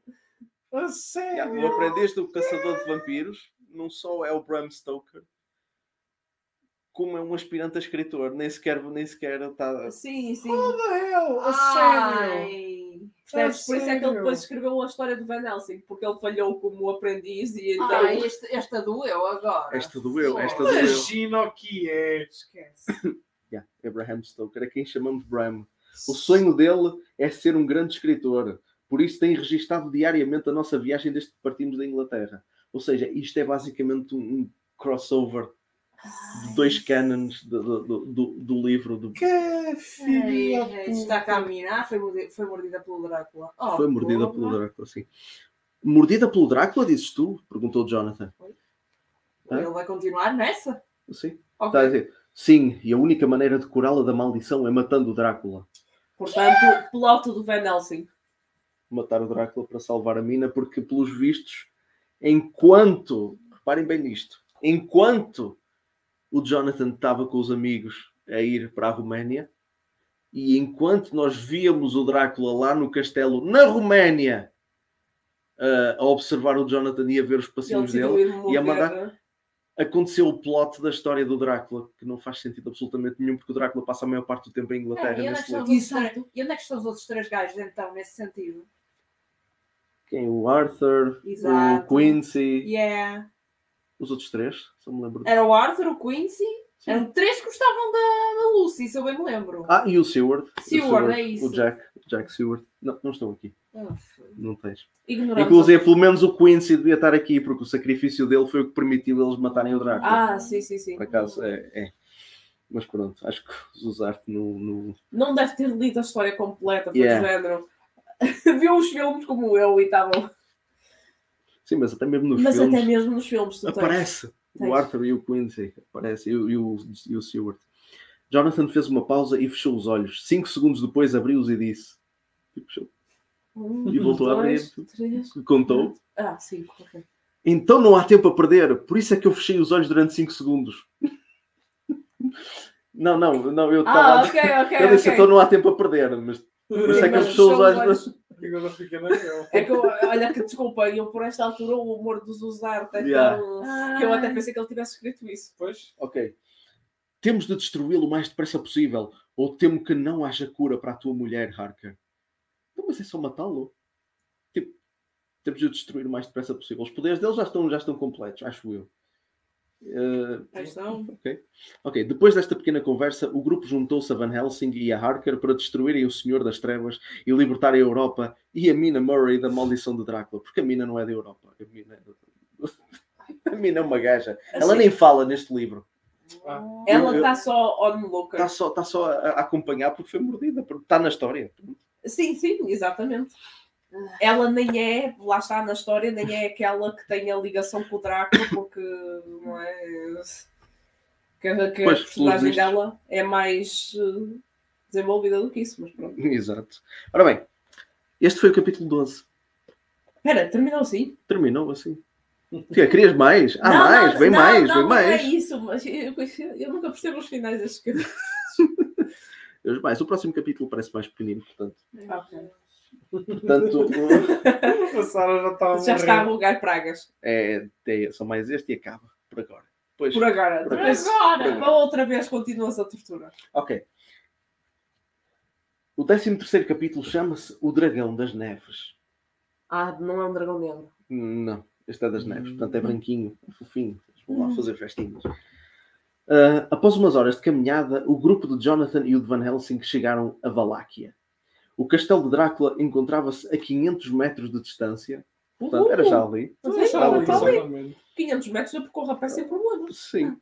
Ahm, mas o acesso encontrava-se no sopé dos Alpes da Transilvânia. É 500 metros para cima, então. Devia ser. Porque, tipo, montanhas não são só, tipo, os Alpes não são só, tipo, não, tipo, não é, não é 500 metros. Não Sim. sei, não sei, não sei. Não é, se calhar não era 500 metros em linha reta, tinha que andar ali, curva e contra curva. Mas atenção, aliás, xiça, eles andaram mesmo curva contra curva. Porque o castelo está a 500 metros, mas no, mas no parágrafo a seguir diz: andaram durante 4 dias até que chegaram ao sopé da Cordilheira Montanhosa. Então, mas afinal, onde é que estava? Os 500 metros era, era deles? Ou a partir do momento em que começa a- a- o sopé das, das montanhas? sei lá, sei lá. Andaram 4 dias, 500 km. Deixa ir ao supermercado. É sim, mas sabes o que é que isto prova? Os usar andou a pé. Por 500 metros tu percorres facilmente. Aquela cena dos quilómetros, Lola. 500 metros faço eu daqui até ao mini preço e volto. De- é, é 250 para lá, 250 para cá. Sim, facilmente. À volta disso. Foda-se. Não é Agora para, dias. repara, isto, atenção, 4 dias para andar 500 metros. Próximo, próximo, próximo, próxima frase. Quando se encontravam a 10 metros de distância, portanto é basicamente a meia dúzia de passos da porta de entrada, Exato. Ah, o Van apareceu mesmo à frente deles, a montar no pesadelo. Pronto. Ah, Ok. Finalmente encontrei-te, Strongheart. Van, que surpresa desagradável. Sai deste sítio e nunca mais voltes, Strongheart. Se voltares, eu estarei à espera. mas eu não posso ir embora. Sim, e a questão não é só essa. Este, este gajo é suposto matá-lo e. E depois ele diz: Não, põe-te a andar, põe-te a andar, não quero, está, Oh, não, não quero cá disto. Não, opa, opa, volta larga, atrás. põe-te a andar, vai, volta para trás, vai, vai, volta para a tua terra, volta, volta para a tua colina e tudo. Ah, eu jurei destruir Drácula e vou cumprir. Nunca! Van desmontou e desembainhou a espada. Jonathan teve o mesmo gesto e o combate começou. Isto tudo na mesma frase. Ainda agora, ainda agora estamos a escalar esta merda já. Já.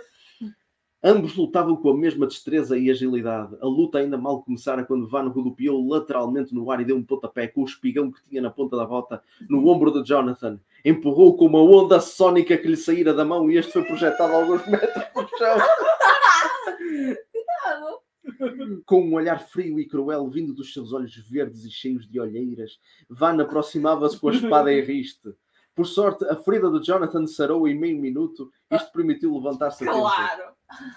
Claro. God forbid este gajo ter uma fração de segundo de vulnerabilidade. Não há. Ele está a jogar um jogo no God Mode. Exato, exato. Foi com cheats ali. Ainda dizem Correram que a na- Katniss tinha plot armor.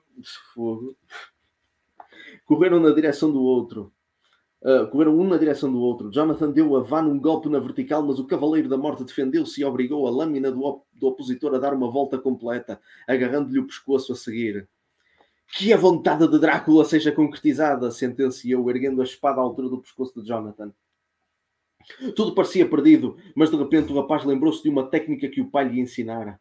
Pôs os dedos na parte de trás da cabeça de Van, onde os maxilares se encaixavam, e apertou-os com todas as forças. O que é que ele fez? Pô- Pôs dois dedos. Sim, pôs os dedos na parte de trás da cabeça de Van, onde os maxilares se encaixavam. Isso não é a parte de trás, é onde o Ele- maxilar se Sim, encaixa. para ele tentar Ah. meter aqui. Sim, Veste. sim. eh, eh, Sim, Sim, aqui. Olha, os nossos ouvintes não sabem aqui o que é que aqui significa. E Não é o atrás, é mais. Pronto, é na zona dos maxilares. Pronto, é Sim, para procurar os maxilar. maxilares. Vão ver ao Google. E depois fez o quê? Ah, e apertou-os com toda a força. What the fuck? Pronto, na zona onde os maxilares se encaixam e, e apertou. Ah, ok. O, eh, o A minha cavaleiro. questão, só, só uma Sim, desculpa, diz. Ah, a minha questão é: os outros estão a ver a luta? Os outros estão a ver. Não, Os outros estão a ver. Pois, a Mace não é o único, ela decidiu partilhar. Uh, o Cavaleiro da Morte começou a perder as forças e a gritar de dor, e aos poucos foi largando Jonathan. Este começava a apertar-lhe o local de encaixe do maxilar, e quando Van já estava de joelhos, Jonathan deu-lhe uma cabeçada na ponta do nariz, fazendo com que o outro libertasse por completo. Enquanto o inimigo recuperava, Jonathan agarrou na espada e pôs-se em posição de ataque. No momento em que o outro se levantou e correu para Jonathan com a espada em riste, este foi mais rápido, pregou-lhe uma rasteira e de seguida uma joelhada nas costas com toda a força. Jonathan recuou com uma pirueta para trás e esperou que Van se levantasse, o que não tardou muito. Eu gosto quando ele esperou que o Van se levantasse. Claro. Ah, que. Bonito contra-ataque. Não esperava menos de um jovem paladino, observou Van sarcástico. Mas será que és capaz de te defender disto? Perguntou, parecendo voar a uma velocidade estonteante. Mas Jonathan cortou-lhe a garganta, dando um passo na diagonal, o que lhe fez vencer a luta. Ao ver isto, Pesadelo começou a inalar ar para soltar uma bola de fogo capaz de atingir aquele que tinha derrotado o seu dono. Atento, Van Helsing atirou-lhe um frasco de água benta, fazendo com que o animal se diluísse em cinzas. Diluísse em cinzas. Ou seja, fez com que o animal Transformar-se Diluísse. num líquido. E depois em cinzas. Cinzas. Depois em cinzas. Epá. E não lhe atirou água benta, atirou-lhe o frasco só. Eu acho que ele ouviu. Bonk. Eu acho que ele ouviu aqueles anúncios de diluir e tal, quando é aquelas cenas das máquinas de lavar ou da cena da roupa, e ele baralhou-se tudo. Jonathan aproximou-se de Van, que se encontrava deitando- deitado com sangue a jorrar do pescoço. Pensei que ele por esta altura já estava morto. Não, mas ele tem que. Uhum. E assim chega a hora em que eu morrerei pela, minha segu- pela segunda vez. E esta será a minha última. Foi uma honra lutar contigo, Strongheart. Espero que entregues a Drácula o mesmo destino que me entregaste. E ao seu filho, Malus, também. Boa sorte. E que Deus não te abandone como me abandonou a mim. E assim morreu Van, o corrupto paladino de Hélio. Jonathan levantou-se e fez o sinal da Santa Cruz. O mesmo fez Van Helsing, como no filme. E depois que ele faz, ele que ele faz isso. E depois todos juntos partiram em direção à montanha, deixando o corpo do Cavaleiro da Morte ali no chão com a garganta cortada. Ou seja, pá, pô, faço o sinal da cruz, depois deixo o gajo apodrecer ali. Exato, Nem um enterro, nem nada. Não, para quê? Tipo, eles estão a 10, 10 metros da, da porta de entrada do Drácula. Opa, não Não vamos desenterrem o bicho. Não, não, estão a. Está a decorar a entrada. Enfim. ah, É, é, é. Enfim. Ahm, existia uma neblina por todo lado, excetuando no topo das montanhas, em que o céu estava límpido e deixava ver o sol, que brilhava radiante. Lá de cima, o nevoeiro ocultava a, a paisagem e os topos das montanhas assemelhavam-se a pequenos montes cobertos de neve que pareciam sair das nuvens. De súbito, ouviu-se um barulho semelhante a um rugido. Ei, Brock, o que é que comeste ao pequeno almoço? Perguntou Jonathan. O quê? A sério. It's not funny. Não sei, senhor. Estou mal disposto. Sinto gases. Pronto, ok. Ah? Uma sombra de dragão voou por cima de Jonathan e dos seus companheiros. Van Helsing também vira este vulto e olhou em volta, sentindo-se ameaçado. Talvez desse olhar para cima, não era em volta. Sim, um volto por cima. Um vulto por cima. O que é isto, caralho? Ok. Ok. Cinco segundos mais tarde, voltou-se ah, ao ouvir um rugido. Voltou-se ao ouvir um rugido. Está aqui. Jonathan olhou em volta e encontrou a pegada da pata de um lagarto enorme, tão grande que até parecia uma, uma banheira de criança. Que comparação é essa? Sim. Imagina. Uma banheira. Não há palavras para isto. Imagina o que é tu tentar descrever uma coisa, pronto, para causar, não é? Uma certa impressão, não é? De terror ou de ameaça, E, e depois comparas com a criança. Mace olhou para as nuvens e, de súbito, a 5 metros de distância da rapariga, um enorme dragão das neves, Draco Arctus, surgiu. Arctus. Arctus, sim, surgiu. Jonathan virou-se e viu o réptil gigante voar sobre eles e começar o ataque enquanto soltava um rugido aterrador. Tinha as escamas brancas e tão geladas que bastava alguém tocar-lhes com a testa para ela ficar colada. Sabe-se lá, sabe-se lá se não é daqui que vem a graçola dos americanos quando dizem a alguém para tocar com a testa num poste de metal. É com a testa, é com a língua. Com a língua, É pronto. com a língua, não é com a testa, mas É com a língua assim. Não, os Zuzardo nessa altura estava era com vontade de comer gelados com a testa, é que só pode. Ai, que caralho. Que espécie de- continuo a dizer, ele está a tentar descrever uma, uma criatura mortífera e mítica. E ele só consegue ri- ridicularizar a própria descrição dele. Yeah, é basicamente isso. Ao contrário dos outros dragões que têm um bafo de fogo, estes lançam uma rajada de vento gelado capaz de transformar pessoas em estátuas de gelo. Os olhos são geralmente verdes, mas também podem ser azuis, conforme a terra onde o réptil se encontra. Hum. Portanto, se ele está no lado, é verde. Senão Muda para o muda, muda, muda de cor. Van Helsing disparou vários tiros que acertaram em cheio. No entanto, o animal parecia cada vez mais enfurecido. Nada conseguia penetrar-lhe na pele por causa das escamas duríssimas e do gelo que as protegia. Por isso, Jonathan decidiu aquecer a sua espada para que esta pudesse perfurá-lo. aqueceu. Bufou. Pois, que eu Não acho assim. com fricção acho que não é muito aconselhável, não sei. Mas, mas isto se- decidiu aquecer a espada. Pediu a Techal para lançar uma bola de fogo suficientemente forte que pudesse pôr a espada ao rubro. O que é? Não, desculpa. Não, não. A espada ficou ao rubro. Exato, ao O rubro. Jonathan tem a espada dele ao rubro. ao rubro. Mas Brock lançaram uma outra primeiro e num instante a espada ficou envolvida numa chama tão viva que por mais que o vento soprasse, ela mantinha-se acesa. Eu gosto de como a certa altura ele pede ao teto de mas o Brock foi Mas dizer, o eu também quero fazer uma coisa. Eu também quero aquecer essa espada. O gajo meteu o tiro lá de fora, mas os dois à briga. Já tem um aqueço, eu aqueço. Não, não, eu aqueço. eu Não se esqueçam que ele é o. Como é que ele descreveu? O Viking muito simpático. Ah, o, é o- sim, o, norueguês. o norueguês muito simpático. É, o norueguês, o bárbaro norueguês extremamente simpático. Sim. Exato. Ok. Depois sacou de uma das suas pistolas e disparou dois tiros que acertaram nas asas do réptil voador. Quando o animal aterrou, emitindo um estrondo assustador, Jonathan pôs-se à frente dele e apontou-lhe a ponta da espada. O dragão soltou uma rajada de vento gelado para congelar o atacante, mas este absorveu-o com o seu anel.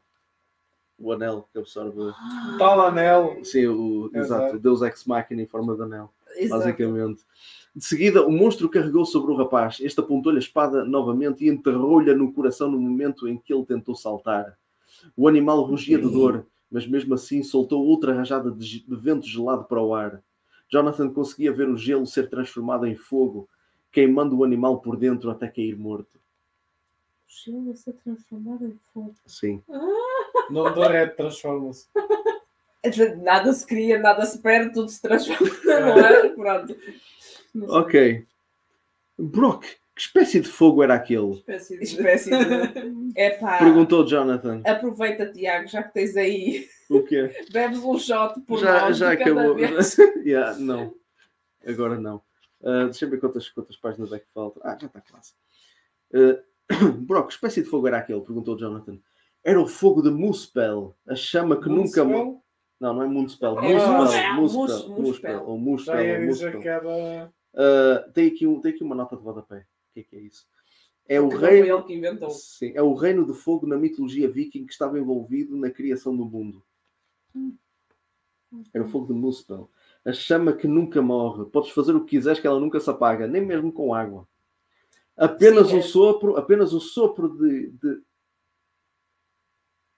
apenas o sopro de Ymir é capaz de a consumir. Mira! Mas está aqui Uau. Ymir com H, atenção. Ymir é capaz de a consumir. Felizmente eu conheço o contrafeitiço e dizendo isso, Brock apagou a chama. Ok. Apenas, apenas. Se apenas o, apenas o sopro, apenas isto, mas eu também sei. Tchau.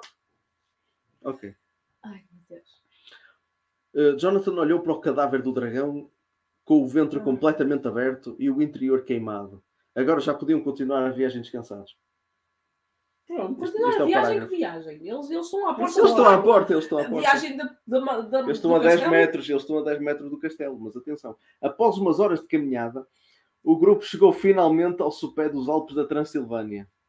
Ele voltou atrás. Ah, Ele voltou atrás. Ele já tinha chegado ao sopé. Mas ele chegou ao sopé dos Alpes da Transilvânia.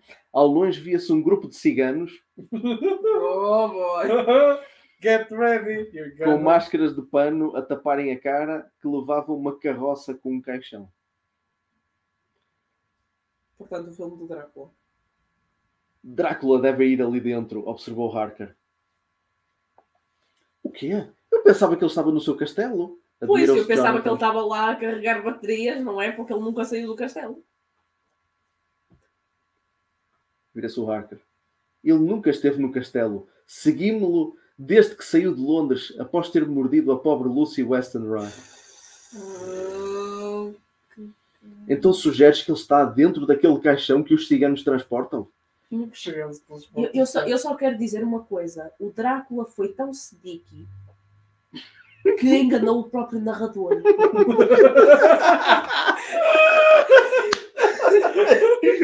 o narrador que no início de cada capítulo dizia que o Drácula estava no castelo. Está a recuperar poderes e tudo? Não, afinal está dentro de um caixote de madeira. Não Até o narrador foi enganado. Vocês não percebem, é o plot twist moderno. Nem o narrador sabe o que se passa. É, exatamente. Neste momento o próprio narrador está. Ai, que cansas. Ok, então sugeres que ele está dentro daquele caixão que os ciganos transportam? Exatamente. Temos de interceptá-los o mais depressa possível. Van Helsing e Jonathan arquitetaram um plano e puseram-no em ação. Os ciganos continuavam a viajar até que chegaram a um local perto de uma floresta. Aí Jonathan, Yori e Brock esperavam escondidos um momento propício para fazerem uma emboscada. Jonathan preparou o arco e uma flecha prateada, esperando pelo momento oportuno. Yori fez o mesmo e quando os ciganos estavam a poucos metros de distância, o rapaz rodeou a árvore, apontou o arco e disparou uma flecha direta ao coração de um cigano. Brock saltou da árvore, pegou no seu machado e correu direção, em direção aos ciganos. Passado, passado alguns momentos, só se viam ciganos caídos por terra. Epá, eu já estava a chegar ao meu limite porque eu era assim: quantas vezes é que ele vai dizer cigano? Só se viu ciganos caídos por Era terra. só, cigano, era só ciganada pela terra, era só lelos na terra.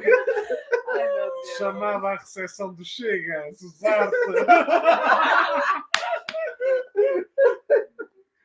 Já viste, André Ventura? Eu li um livro muito inspiracional onde realmente retrata o que é que são os ciganos. Chama-se o filho de Odin. Eu não sou morto em específico o capítulo 13. Mas atenção, não só todos os ciganos são maus. Só aqueles que carregam Drácula num caixão e são mortos por um norueguês. Bárbaro. Enquanto Brock lutava corpo a corpo, os seus dois companheiros atacavam à distância com os arcos e flechas. Os ciganos sobreviventes desembanharam os punhais e correram na direção de Brock, mas este guardou o machado e puxou do martelo. A arma brilhou ao mesmo tempo que dava uma forte pancada no chão, fazendo uma pequena brecha. Ao passarem por cima dela, os ciganos eram projetados pelo ar devido às fortes explosões. Fez uma brecha. Fez uma brecha, eles em vez de cair, não, eram. Eu não percebi essa. Eu também pensei que eles iam. Ai, meu Deus. Eu a pensar que, sei lá, o, o Drácula estava a ser transportado. Passados tipo, alguns carroça. momentos, era só ciganos pelo ar. Não, Só faltava ele escrever essa. ok. Restavam apenas quatro.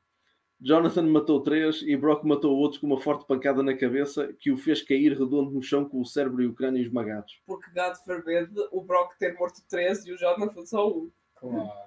Num minuto, o local onde os ciganos se encontravam transformou-se num verdadeiro cenário de guerra. Apenas os cavalos que puxavam a carroça se encontravam vivos. Jonathan aproximou-se de um dos corpos, arrancou a máscara que lhe cobria a cara e viu que não eram ciganos, mas sim elfos negros. Well, they are dark elves, but still. Elfos negros, eu sabia! Tenho a certeza que nem mesmo os ciganos seriam capazes de ajudar Drácula.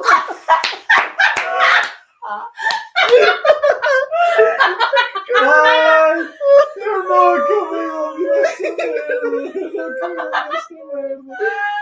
Ai. Agora, isto se estivesse no YouTube, tinhas lá os comentários da malta. Chega! Like e eu a bandeira de Portugal. Ah, ah, pá. A sério, que comentário de merda é este? terrível. Ai, que cara. É assim, Ah, nem mesmo os ciganos, exclamou, olhando de seguida para o caixão. Ah, agora vamos ver o que está dentro do caixão. É o Drácula! É supostamente, não é? Sim, Supostamente. Ele e Brock aproximaram-se e repararam que o caixão não estava pregado, por isso seria muito fácil abri-lo. Jonathan pegou numa das pistolas, pôs a mão em cima da tampa e a seguir olhou para Brock. Contou até três, abanando a cabeça. Abriu de rompante a tampa do caixão, apontando a pistola para o interior, enquanto Brock erguia o machado. Em vez do Drácula, depararam com um pequeno crânio amarelo com os dentes de diamante e os olhos de esmeralda. Portanto, era um tesouro.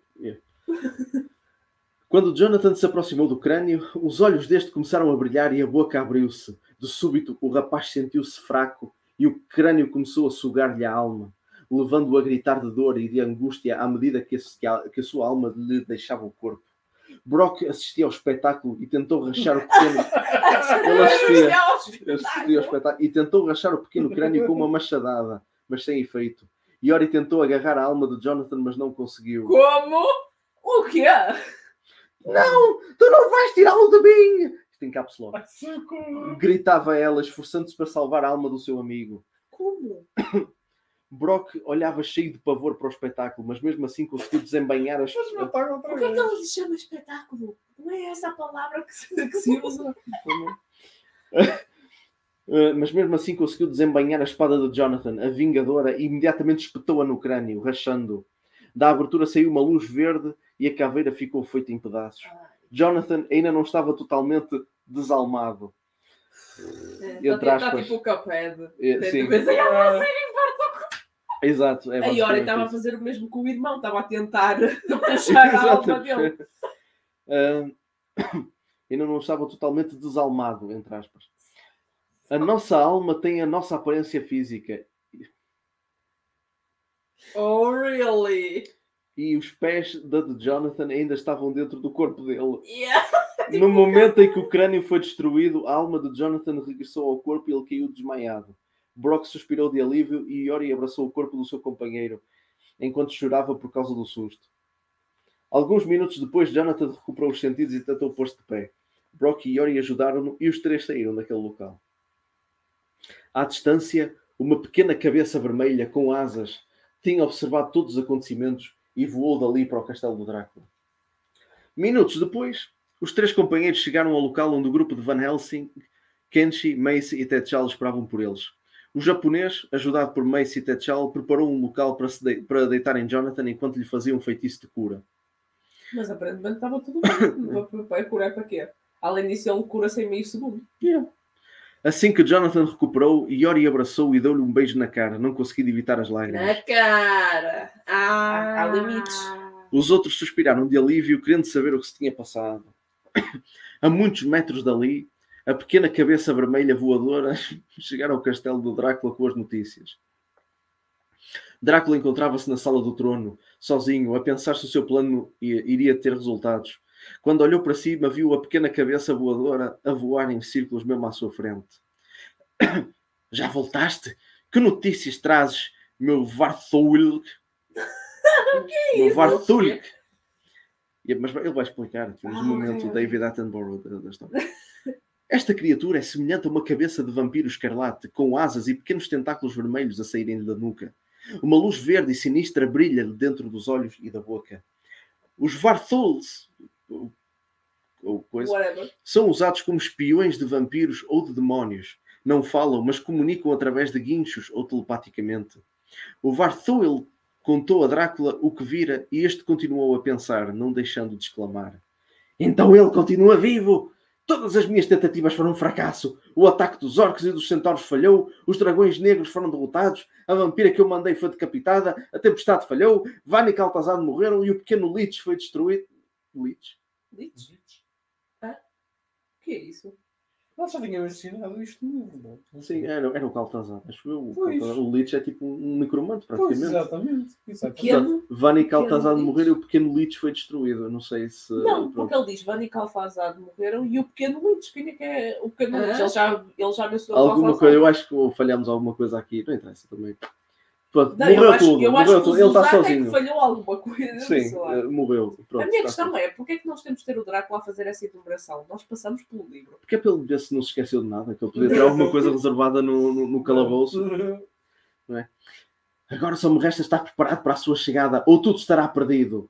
Por fim, Drácula ordenou aos seus generais que reunissem todos os soldados vampíricos, demoníacos e não mortos para a batalha final. Ah, e termina o capítulo ok, aqui. acabamos. Acabamos, não. Este acabou, demorou cerca- acabaste este capítulo. Ah, Acabei este sim, capítulo, sim. acabamos. Nós interessa. dois. agora acabamos por agora, sim, sim, ainda faltam dois, não há de ser agora, mas, hum, mas levamos hora e meia. O primeiro, capítulo, o primeiro que nós lemos foi eh, quase uma hora. Sim. E depois ficámos aqui durante esta meia horita. Portanto,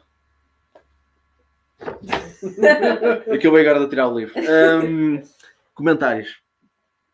Well, at least it was funny as fuck. Sim, agora, sem, agora sem ser Não, isso. mas, ah, mas aquilo como pegaram nas personagens do Drácula, esquece, doeu.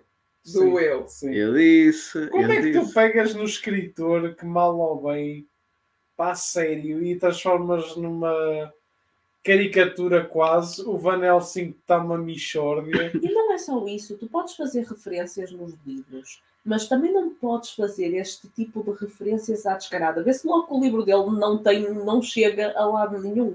Porque isto era caso para ele ter processos em cima por Sim. fazer estas menções à descarada, alterar e modificar personagens. Há muita coisa. A sorte dele é que lá está. Isto, tirando umas pobres almas perdidas que leem isto, Exato. hum, Pergunto-me quantas cópias é que este livro terá vendido. Não deve ter. não não- é assim, não sei se vendeu bem, isso também não sei em Mas, relação. há muita, mas há muito pessoal de, que lê fantasia cá em Portugal que conhece esse livro pelos piores motivos. Isto até Acredito, sim, tem- sim. Isto até sim. tem uma. Isto até tem. eh, Está na- no, no, no Goodreads e esquece, não vejo uma única crítica Pois é, eu também já tinha visto. Sim, sim, Goodreads também. existe, existem críticas no Goodreads, existem, pá, tens fóruns a falar sobre isso, tens, eh, tens sites que fazem críticas. Ninguém eh, a fala isto. bem disto. Ninguém fala bem Ainda disto, tens a? FNAC a vender o livro a 3,99, o que sei. mas ainda está, ou não está esgotado, nem nada do género. Deve não, ter- eu acho que estava disponível Está ainda o ano disponível. passado. está, está guardado no armazém. está- Está lá está guardado. 3,99 e depois tens o Foi à, volta, foi à volta do mesmo que eu paguei por este. Eu paguei por este, isso, e o segundo também paguei mais ou menos o mesmo. Também não paguei muito. Só o terceiro é que, como era mais recente, é que foi acima dos 10. Uhum. Mas, mas pronto. hum, mas não, ninguém fala bem.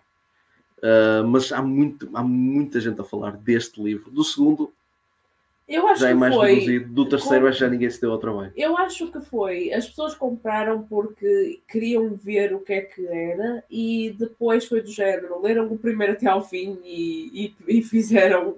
Não, mas isso, isso também o faz, isso também na altura saiu juntamente com a. aquela cena da coleção Jovens Talentos, onde foi Sim, lançado sim. o Eragon juntamente com outros autores portugueses, incluindo este gajo. Sim, aliás, até posso dizer, estão, estão, estão aqui eh, os títulos da, da coleção destes jovens talentos. Exato. Portanto, tu tens, é basicamente hum, o, cet, o cetro da Aersis, também, da, Da Aersis? sim, da Inês Botelho. Ah, eu cheguei, a ler, eu cheguei a ler esse. Pronto, tens a trilogia que, embora o primeiro livro seja muito fraquinho, Sim. a história é muito mais agradável do que esta. Vai Ah, ok. melhorando, vai melhorando. Acredito que a história vá melhorando. Pronto, eu lembro-me que há uma parte, quando li o primeiro livro, que era- chama-se A Filha dos Mundos, Sim. a parte da batalha final no primeiro livro, aquilo durou tipo uma página e meia. Por aí. Yeah. Mais Pois. coisa menos coisa. Foi uma coisa muito simples, mas eh, eu vi que a história ah, era um bocadinho. É, eh, tinha aquela cena de. Sim, tinha aquela cena melhorando. personagem deste mundo vai para um outro mundo fantástico e pronto. Hum, mas lá está, pronto.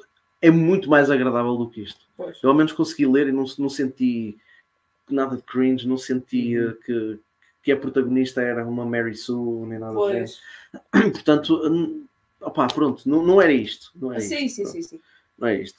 Pronto, e depois tens. hum, e depois tinhas o Eragon, não é? Uhum. Porque é talento, sabe-se lá porquê também. o Eragon também só li o primeiro livro e hum, pouco menos de metade. Star Wars do- com dragões. Eu, É, eu, eu, basicamente, da Dragon Star só vi o filme. Aquele filme que eles fizeram ainda à volta do primeiro livro. Sim, É sim, Star sim. Wars com É dragões. Star Wars com dragões. O livro, o primeiro livro, é muito dado a isso, mas o filme Sim, sim, sim. parece que pegou naquilo que o livro copiou de Star Wars e colocou Sim, lá. Sim. Pois. Porque o livro, para o bem ou para o mal, ainda tem ali momentos em que, pronto, Rasgos Consegues- de originalidade. alguns rasgos de originalidade e tudo. Mas, por exemplo, existe uma, existe uma, uma, uma rapariga, uma mulher, pronto, uma rapariga, já, é, já é adulta, não é? Já é. Sim, sim. É uma pessoa, claro que ela trabalha numa livraria, já, já trabalha em livrarias e Se é tudo. que ela ainda trabalha, isso já foi há uns anos. Se é que ela ainda trabalha no mesmo ramo, mas ela era da, da, da, da- parte da escrita. Eu não sei como é que ela se chama. Swank Ivy. É Swank, Swank Ivy. Ela tem um canal do YouTube e Hum. tudo. é, e, e, no site dela, ela dissecou todos os livros do Eragon. Uau. Dissecou mesmo. Tu tens, ela faz mesmo essays de Ok. Eragon. Ok. Inclusive, é pronto, ela, ela, ela pronto, é justa nas críticas dela, ela diz as coisas que gosta, ela diz as coisas, ela expõe as coisas que foram copiadas, as coisas que não fazem sentido, ela faz ali uma dissecação mesmo muito dedicada.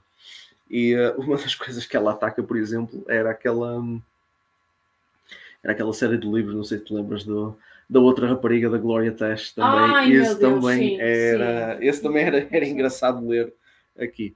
Se não, não fossem os livros, cada um deles de um tijolo. É, massas, não fossem os tijolos mesmo. Mas também é uma miúda que, pronto, criou uma das piores histórias de sempre Hum. e publicou porque Vanity. Uh, Vanity andava-se a Publishing. afirmar- E andava-se a afirmar como a autora mais nova do mundo, embora mentirosa. Já houve uma, uma miúda de 9 anos publicou um livro. Exato, é- e essa, essa Gloria Tesh publicou para aqui com 13, 14 anos, à volta Hum. disso. É um pouco mais velha, acho eu. Um pouco mais velha, a dizer: Ei, quem é que é a autora mais nova do mundo? Sou eu, sou eu. E depois tens miúdas, uma miúda de Não, 9 uma anos. miúda de 9 anos. Eu, li, eu, eu tenho ainda, ainda para aqui um Tá livro para aqui, de uma tá miúda para aqui de livro. 13 anos. Sim, Por Sim, isso, sim, sim. Portanto, mas, mas é má. E, e essa Swank Ivy fez mesmo o vídeo do YouTube, mesmo a cascar na miúda mesmo. é, pois, por causa ela- disso. Mas, eh, mas sim, pronto, são exemplos. De, pronto. Não, o Vanity Publishing é, é das essa miúda era igual, era igual. Tinha um contexto de vida igual ao do. dos usar. Ao do basicamente. Ah, Pois. basicamente. Agora, se procuras que, qualquer só que coisa no caso da- dela chegou, chegou a mais extremos, porque acho que ela chegou mesmo a fazer uma adaptação do livro, com ela a ser uma das protagonistas. Sim, mas isso era a ideia que ela queria fazer, era uma adaptação em cinema. Chegou a fazer tipo umas cenas, mas eram umas cenas tipo low cost, com green screen e o caraças. Era uma cena Ah, muito. ok, ela própria a fazer. Eu nem sei se ela entrou realmente. Entrou. Entrou, entrou. E eh, já andava a afirmar que ia haver uma, um theme park dos livros dela e tudo. Ela publicou para uns seis livros, assim. Seis? Pá, e à volta disso, à volta disso, sim. Eu, eu, eu não estou a par de tudo, mas sei de algumas Ela publicou, coisas. os livros devem ser extremamente raros, não, não se consegue encontrar em lado nenhum. Já tentei ver, mesmo na Amazon, tu consegues assim, muito assim, esgravatares pela Amazon, só encontras tipo os dois primeiros. Mas Dark hum, corners da internet. é, nos dark corners da, da internet és capaz de encontrar alguma coisa, tipo os eBays desta vida, podes Exato. encontrar alguma coisa. Mas, hum, mas sim, essa também é, é aquela questão porque epá, Vanity Publishing é, pá, é das piores coisas. Quando tu pagas, não é? Quando tu pagas a publicação, tu não garantes revisão, não Ah, garantes sim, absolutamente sim, sim, sim. nada. Estás a pagar, nem eles nada dos Exatamente. o- no caso do autor do Eragon, ele, eu sei que a livraria de- onde ele publicou era, era dos Editora, pais. editora, A editora era editora. dos pais. Mas ele passou por algum editor? Não, era Não? dos pais. Era Ele passou, pais. foi publicado pelos pais, ah, logo então automaticamente passou, não, teve carta branca para publicar Exato. logo. Não, não, não não houve foi. revisão então. Epá, pode ter havido, pode ter Pode havido, não havido. sei, eu não tenho aí, tenho, não tenho Não, o a minha livro, quer dizer, tenho, mas está no outro lado. isso. Não não estou a questionar a cunha, percebes? Sim, mas, mas deve ter tido alguma revisão, mas deve ter sido uma revisão assim muito superficial. Porque Sim, os exato. pais são. Não os pais dizem, não é preciso, então, fogo, é- não, o nosso Exato. filho quer. não é? Ah, o nosso filho sabe escrever, então, pelo amor de Deus. Ah, vamos publicar, opa. Ah, vamos fazer um filme e tudo. Mas, mas pronto, isto é, é o Vanity Publishing. E aqui na cole... nesta coleção Jovens Talentos, não sei se também foi o caso. Para os usar, sei que foi. Pois. Agora, para, para a Inês Botelho, por exemplo, não sei se foi. Isto também não foi uma coleção que durou muito. Não sei muita coisa sobre, sobre Os novos, autora. talentos, os só- novos talentos, os jovens talentos, não, não durou assim muito, eles não lançaram assim muitos, muitos livros. Não, não, não, não, não. Não durou assim muito. Não. Isto era da Gai Livro, atenção, isto era do- da editora Gai Livros, que eu não sei se ainda existe. Não sei se. Não tenho ideia. no- no- pronto, também, não, também não faço ideia. Mas pode-se ter, se calhar, junto, juntado a, a outra editora. Mas, mas sim, isto era uma coisa dos, dos early 2000s. Uhum. Portanto, sim. Portanto, este é capaz de ter sido. yeah. Isto foi em 2006 Uhum. portanto já nem era early 2000s. portanto, Senhor António Tavares, faça favor de fazer uma revisão literária como deve ser. ok? Para a Porque- próxima. Yeah. Porque isto ainda tem, olha, isto ainda tem coordenação, composição, revisão e, e a capa também, o design da capa. Pronto. Ma- Mas os nomes, tirando o design da capa, que obviamente não foi o Zuzarte que fez, ah, eu sinto que esses nomes estão lá só para dizer: ah, sim, sim, isto, isto foi, foi lido por outras É pessoas. tipo, foi, tá- foi. é tipo, estás a ver essas pessoas super famosas na, na, da televisão? There you go. Exato. Eu sinto que eles estão a vender mais que quem supostamente leu isto do que o próprio livro. Já agora, este livro a que eu carta estou. da prova social. enfim. É, Sim. Já agora, este livro que eu tenho aqui é a terceira edição. Portanto, Terceira! terceira edição. Portanto, Este livro é a terceira edição de 2017. Portanto, o livro originalmente foi publicado em 2006. Ah, 2017, 2007, quero dizer. Ok. Portanto, o livro foi publicado em 2006. No ano a seguir já estava na terceira edição. Portanto, epá, tirem as vossas próprias conclusões. Eu, ai, desculpa. Ah, ah, eu dei com o livro no joelho do Emanuel. Eu tenho, tenho que descrever, tenho que descrever as coisas. Ah, mas sim. Engano. Terrível. imagina foi o que é. engano. Eu, em 2007 eu tinha 11 anos e esta merda estava a ser feita. Yeah. Lançada neste caso. E se calhar se tivesses lido, provavelmente até podias ter achado uma coisa de, de jeito, ligeiramente. Se calhar, não, não, Não, dá, não, não, dá. dificilmente. Eu acho que não, eu não sei, eu sempre fui aquele miúdo que lia mais enciclopédias e dicionários visuais do que o que lia Olha. histórias assim tipo. Eu de- nessa altura já ficção. lia muitas histórias, de- gostava imenso de livros de ficção, fantasia e tudo mais, eu tenho a certeza. Se eu tivesse arranjado esse livro, eu acho que logo a seguir, sei lá, tinha-o vendido, tinha-o dado, tinha qualquer treta. Eu não sei, eu sei que até por comentários da Goodreads, que na altura eu tinha visto, que até pessoas a confirmarem as idades entre os 14 e os 17, que muitos deles pararam pai no terceiro, quarto capítulo deste livro. Yeah. Ou seja, nem para a idade, digamos, target audience, sim, sim, sim. consegue ser cativante o suficiente. Pois. Não dá, porque as falhas prendem-se por, muito, por muita coisa. É uh, má escrita em muitos momentos, repetições, uh, má construção da história, pura e simplesmente. Ainda usar ainda usar do personagem. Sim, o protagonista. Portanto, há ali um E desequilíbrio. coerência, que dá-me ideia que, que ele esqueceu-se onde estava em, em certas partes da história, especialmente Claro, neste Nós vimos neste capítulo. capítulo, ele está no supé, mas chega ao, su ao supé duas, três E a vezes. menção àquela, e a menção àquela personagem, o pequeno. Sim, o pequeno Leech. Leech. O pequeno Leech. Leech é tipo um, um necromante, é basicamente isso. É... Como a pessoa fica, o que é que foi? Foi alguns, ele mandou um necromante que não fosse Pá, um eu não me lembro, não me lembro se ele matou alguém, se ele matou algum. Pá, se calhar o pequeno Leech era tão pequeno que ele pisou. Enquanto caminhava, ele nem ele ouviu não que eu. Ah, Epá, calquei, calquei cocó. Portanto, só se for isso, só se for isso. Portanto, meus caros, ah, faltam dois capítulos para acabar isto. Vamos ver o fim desta saga. Vamos ver o fim desta saga. Hum, e pronto, vá lá que é, é, é melhor equilibrarmos isto e no próximo episódio fazermos dois capítulos, porque ainda dava tempo para mais um, mas, mas não. Hum, portanto, no próximo vai ser mesmo a batalha final, tanto num capítulo como no outro. Dois capítulos. Dois capítulos dedicados. só mesmo para a batalha final, para, para a batatada final, ali para, para tudo. Uh, Jonathan e Drácula vai haver o confronto. Enquanto da- o resto da equipa come pipocas. O confronto, Eu exatamente. que vai ser um conflito super anticlimático. Depois, eu, eu- eu sinto que ele perdeu mais tempo a combater random bichos na, nas sidequests dele do que contra os braços direitos ou grandes generais do, do Drácula na história daquele eh, necromante e da cena da, lá do Van, lá do Paladino Corrupto e o Adnat. Eu sinto que os combates aí foram muito mais pequenos. Eu sinto que vai chegar ao Drácula, dar uma espadada e avança com o resto. Exato. Uh, Não confirmo nem desminto. Esperemos pelo próximo episódio um, deste Ranking Cast, que é o que vai, que vai finalmente concluir este, Filho. esta viagem, não é? este, este Diz lá, filho. no primeiro podcast que tu fizeste em relação a este livro, não estavas à espera de chegar a este ponto, pois não? Estava, Estava? estava. Eu É- queria chegar, eu queria, pá, é assim, é uma coisa, pronto, claro que pronto, às vezes uh, certas coisas na vida acontecem. Eu não sou pago para, para fazer isto, não é? A urgência seria maior se, Se- O risco seria maior se eu fosse pago para fazer Uhum. isto. Mas eh, a questão aqui é que às vezes, pronto, coisas da vida às vezes acontecem e do nada eu teria que provavelmente desligar a ficha. É isto, poderia não dar, ou, ou se calhar vocês poderiam já não ter tanto tempo, ou entendem? Ah, podia perder o livro, quem me dera, mas, mas eh, pá, estamos sempre sujeitos a estas coisas. Eu não sei o que é que vem depois disto.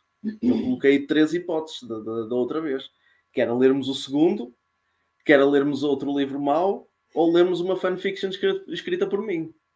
Já agora, se os E eu aprovo ler a fanfic da Sara. também. Oh, God! Mas a fanfic da Sara está escrita em inglês e, e os Ah. ouvintes e os ouvintes podem não estar. Eu não estou para estar aqui a traduzir. Sim, sim. Não estou para Sim, estar aqui a se traduzir. está em inglês, realmente tinha de ser lido em inglês. Exatamente. E, e, epá, não me importo. Eu, nós estivemos aqui a gozar com, com os Usarte e eu não me importo de gozar agora comigo porque eu tenho fair play e eu também não escrevia muito melhor. A diferença é que eu tinha noção que eu não ia publicar aquilo. Exato. Por muito que a minha mãe dissesse e com toda, com toda a boa intenção que ela tinha na altura, hum, que eu escrevia bem, Aham. não só ela, mas professores e tudo diziam sempre que eu escrevia bem.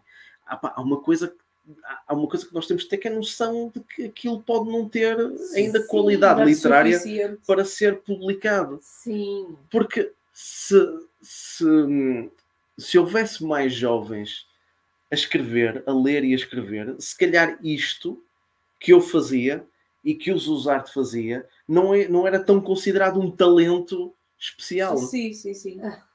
seria uma coisa mais normal. E aí se- haveria uma. Aí haveria provavelmente uma, uma necessidade maior de, de tentarmos evoluir. De sermos mais rigorosos, Exato, mais sermos mais rigorosos por- por, eh, para nós próprios. Porquê? Porque havia outros que estavam a fazer o mesmo. Exato, exato. Se mais ninguém faz isto, opa, o gajo faz isto, pode ser a maior arriadela Opa, de eu sempre, eu mas toda a gente à volta, mas mais ninguém à volta dele faz. Pá, É isto- isto. até um bocado de merda é, é passa por ouro. Eu agora também vou admitir aqui uma coisa, que, que é, eu, para aí nos meus... Entre os 14 e os 16 anos, eu cheguei, eu Uhum. cheguei a escrever uma história. O Tiago já leu... É aquela E- fanfiction. Não, não, não, não é Não é? fanfiction. Não é, fanfiction. Ok. Ahm, foi, uma história que, eu- foi uma história que eu escrevi. Uhum. Sim. Pronto. Sim, Ah, sim, sim. It sucks, em suma. Não, ah, eu, eu hoje leio aquilo e é, eu estava a evoluir, mas ah, isto não era material para ser publicado. Uhum. Mas mesmo assim, hum, mas mesmo assim a minha mãe chegou a sugerir porque é que não mandas isto para, para a editora Asa? E eu só tenho a dizer, ainda bem que eu não o fiz, porque eu Certo. acho que quem, quem faz isto em, eh, em, em novo, há certos casos que fazem isto em novos, depois crescem mais tarde e apercebem-se que, epá, eu, eu realmente tinha, outra, tinha uma cabeça completamente Mas diferente isso é um da pouco que eu como tinha na também, é, mas isso é um pouco também como aqueles child actors, como Sim, por sim, sim. exemplo o acting ou a direção, porque tu és um Uhum. miúdo, então dá-se muitos panos quentes, digamos assim. Sim. E em mais velhos é que notam às vezes a recepção pelo público, o bullying e até mesmo a situação, a situação de que é pá, eu hoje em dia comporto-me assim e É tenho por esta vir, é cena profissional e há uns anos atrás não tinha nada disto. É, Nesse aspecto é o problema de tu queres fazer as coisas em muito jovem, Uhum. porque ainda não tens ainda todas as bases necessárias para lançar uma obra. E então é um bocado assim. Uhum. Exatamente. Pronto, e o que passa pelo, por uh, jovens como o Zuzarte, como, um, como o Paulini, Christopher Paulini do, do Aragorn, como a Gloria Tesh, escrevem muito novos e como mais ninguém faz aquilo, e pá, isto é um jovem prodígio. Ah, exatamente. Este é um jovem prodígio. Epá, leiam, leiam. E depois agitam o livro assim à frente da televisão. Leiam, leiam, que isto é muito bom. Não percebes, alguma coisa da literatura? Não, mas é bom. É escrito por um jovem prodígio de 15 anos. Olha, pff, grande caca. Vamos a ler. Quem vai a ler realmente é que é o que eu acho que enaltece isto nem sequer, nem o que é que se Até porque é trata. assim, até porque é assim, é preciso ter, é preciso ter atenção a uma coisa e, e pronto. Isto nota-se porque o Zuzarte foi muito protegido. É daqueles miúdos mesmo que foi protegido. Não, eles não sim, estavam- ele passa uma vibe Ah. Beto Cascais. Beto Cascais. ele passa Cascais. muito, exato, ele passa muito essa vibe. E depois o problema é que é assim, ele é muito protegido, tens pessoas à volta dele que não percebem um cu de literatura, ao ponto de a primeira coisa que ele cagou é ele coloca dentro do- do- de uma capa Uhum.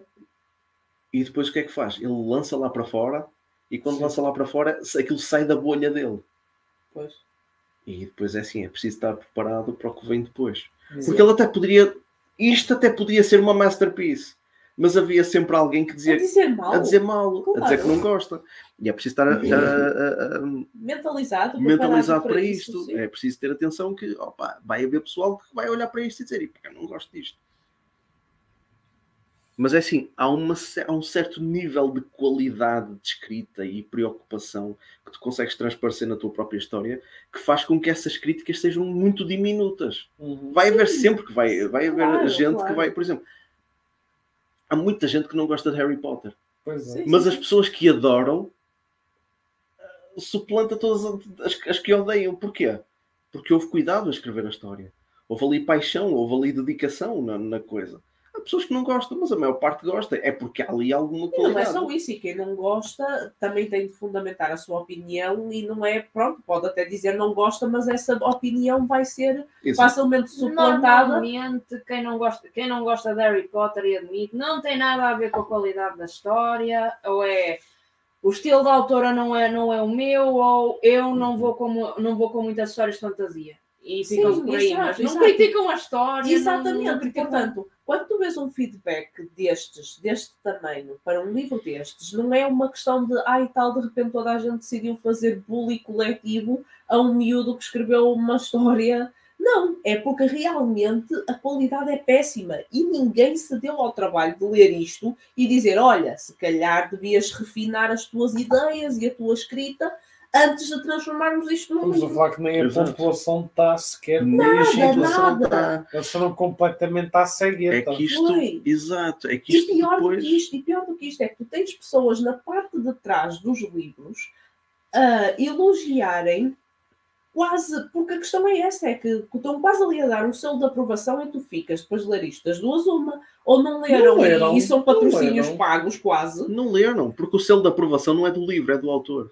Pois, exatamente. Não é do livro, eles não falam do livro, eles falam do autor. Exceto o Pedro Granger. O Pedro Da- Granger ainda faz a lida, diz que, que- pronto, dá vontade de se montar num Esse- grifo.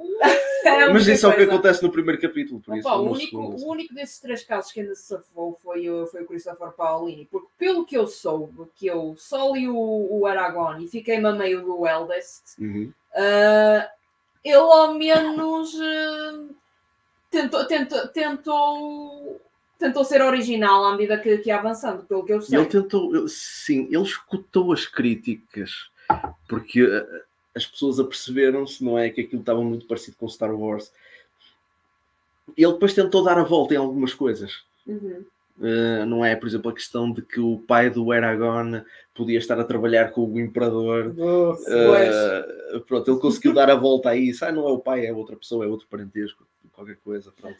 Uh, ele conseguiu, pronto, dar a volta. E hum, eu acredito, se me disserem que a qualidade da história do, do Aragorn melhorou Ao longo dos ao, livros. muito- ao longo dos livros, eu acredito. Mas não são livros para mim porque eu teria que voltar a ler o primeiro e não puxa muito. Por exemplo, um autor que um autor que eu gosto bastante e que eu conheço pessoalmente e que eu já falei. Já falei dele, pronto, já falei dele, acho que aqui, Uhum. e já vos falei, já conheço pessoalmente e, e até hum, já, dei, já dei uma entrevista aqui no, no ano passado. no- que ele tem um canal no YouTube que é o Literatura Nacional, que ele lança agora de muito longe a longe, eh, que é o Filipe Faria. Ele é um autor da High Fantasy portuguesa. Ele conseguiu lançar os livros dele mais ou menos um pouco antes deste, do. Filho de Odin. Foi numa altura em que até Senhor dos Anéis e tudo mais estava Sim, assim na sim, ribalta sim, e então muita dessa fantasia estava a entrar aqui em Portugal e ele conseguiu safar-se quando ele ganhou com o primeiro livro dele, ele ganhou o prémio que era o Branquinho da Fonseca. E eh, isso abriu-lhe a porta para que a presença o contactasse Uhum. para ele publicar o primeiro livro e a partir daí tudo o que ele publica é sempre pela presença. Ele já Uhum. tem ali praticamente um, um, aquilo é a casa dele, basicamente. Pois. Eles já não o deixam sair. Praticamente ele lançou depois, pronto, ele lançou o primeiro livro eh, da- das Crónicas de Alária e depois lançou mais seis. Ele tem ali o, pronto, os sete. Uh, lançou mais uns poucos. Ele tem ali uma trilogia chamada Felizes Viveram uma Vez, uh, que, Ok. é, que é uma trilogia que o terceiro livro ainda falta, ainda está a demorar um bocadinho para, para lançar. Uhum. Mas ele depois fez um hiato de 10 anos uh, para a Lária e já voltou e já escreveu, já escreveu e lançou o primeiro livro do segundo ciclo de Alária. Portanto, Uhum. neste momento são oito livros mas nota-se bastante uh, a evolução dele em relação, a, em relação à escrita, porque ele começou a escrever aquela história, acho que ele tinha para aí 16 anos, Pois, e o primeiro livro, em termos de descrição, é muito básico, pois. extremamente básico. Uhum. É muito, é quase mais à base de diálogos do que propriamente de, de descrições. E a, e a forma como ele evolui ao longo dos livros Uhum. faz com que ele acabe por. Ele desenvolveu a, a, a capacidade descritiva dele de tal forma que acaba por se tornar aborrecida. Um Tipo J.K. Rowling quando está. Ainda mais. Ainda mais. Ok. Ainda mais. Porque J.K. Rowling, para mim, não é aborrecido, porque não é assim tão ah, exaustiva a descrição. É ela por ela, também é o mesmo caso. Ela também evolui. Uhum. Ela também evolui. E, uh, uh, Filipe, se estiveres a ouvir isto, desculpa, não é, não é nada contra, contra a tua escrita, eu gosto imenso dos teus livros. Uh, tem que dar. Na- mas, por exemplo, o quarto livro, por exemplo, o terceiro livro acaba com uma grande batalha que dura vários capítulos. Aham. Tipo, uma grande batalha, tipo um cerco e tudo. Está tá muito bem feita, Uhum. muito bem descrita, mas acaba por ser exaustiva em algumas partes. Uhum. O primeiro, o, o primeiro, o, o, o prólogo do quarto livro, chamado A Essência da Lâmina, é basicamente, em grande parte, é uma descrição de uma, de uma localidade. Ah, Tipo, uma descrição quase à Manuel de Oliveira. Estão a ver? Tipo, uma coisa muito detalhada. uhum. Extremamente detalhada. E depois tu tens no sexto livro, o Vagas de Fogo. Não, não é o Vagas de Fogo, é o Fado da Sombra, Hum. o sexto livro, em que tens uma luta até à morte entre duas personagens.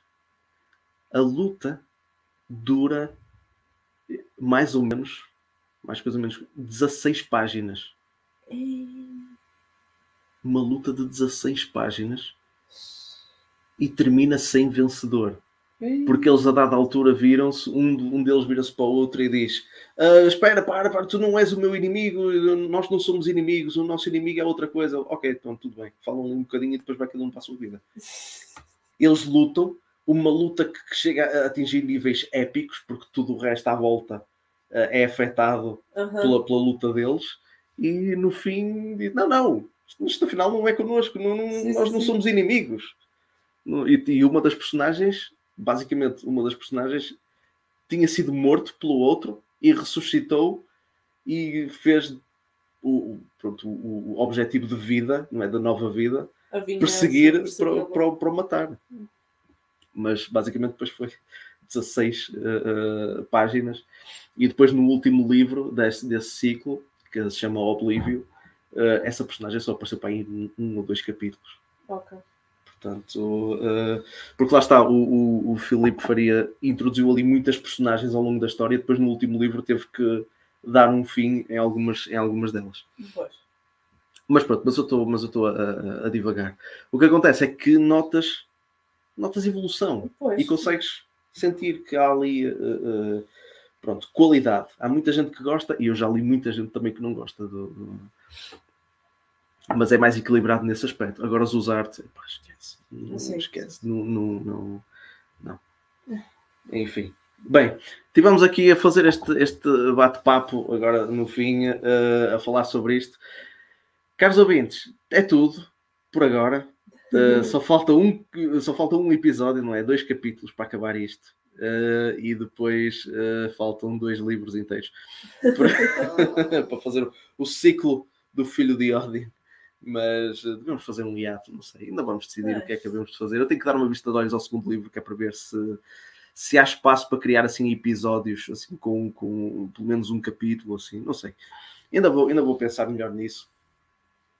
Portanto, caros ouvintes, espero que tenham gostado deste mais, mais este literatura iletrada. Portanto, já sabem o que é que, como, é que, como é que a coisa funciona. Isto vai estar disponível em várias uh, plataformas, uh, tipo YouTube, uh, Spotify, essa treta toda. No que vocês puderem fazer comentários, comentem. Se vocês não puderem fazer azar, olha, comentem para dentro. esmaguem o botão do like, Exato. esmaguem ali, esmaguem ali o botão do like. Hein? Zuzarte, se foste tu, já sabes, é com a testa. Ah, Subscrevam o canal. subscrevam o canal se quiserem que carreguem ali. Continuar a receber episódios de Exato, tortura. exatamente. Que subscrevam o canal, toquem ali no badalo para, para, para receber, que é para serem Façam notificados. não? soar a nota do Façam badalo. soar a nota do badalo, Uma espécie de badal. da espécie de badalo. Ih, pá, eu vou fazer isso. Não vai ser assim agora. Toquem na espécie de badalo para se fazer soar a nota de notificação. Exato. Espetáculo. Ah, e pronto, espero contar, esperamos os quatro contar com a vossa presença no próximo episódio do Ranking Cast. Até uma próxima. Até uma próxima. Bye.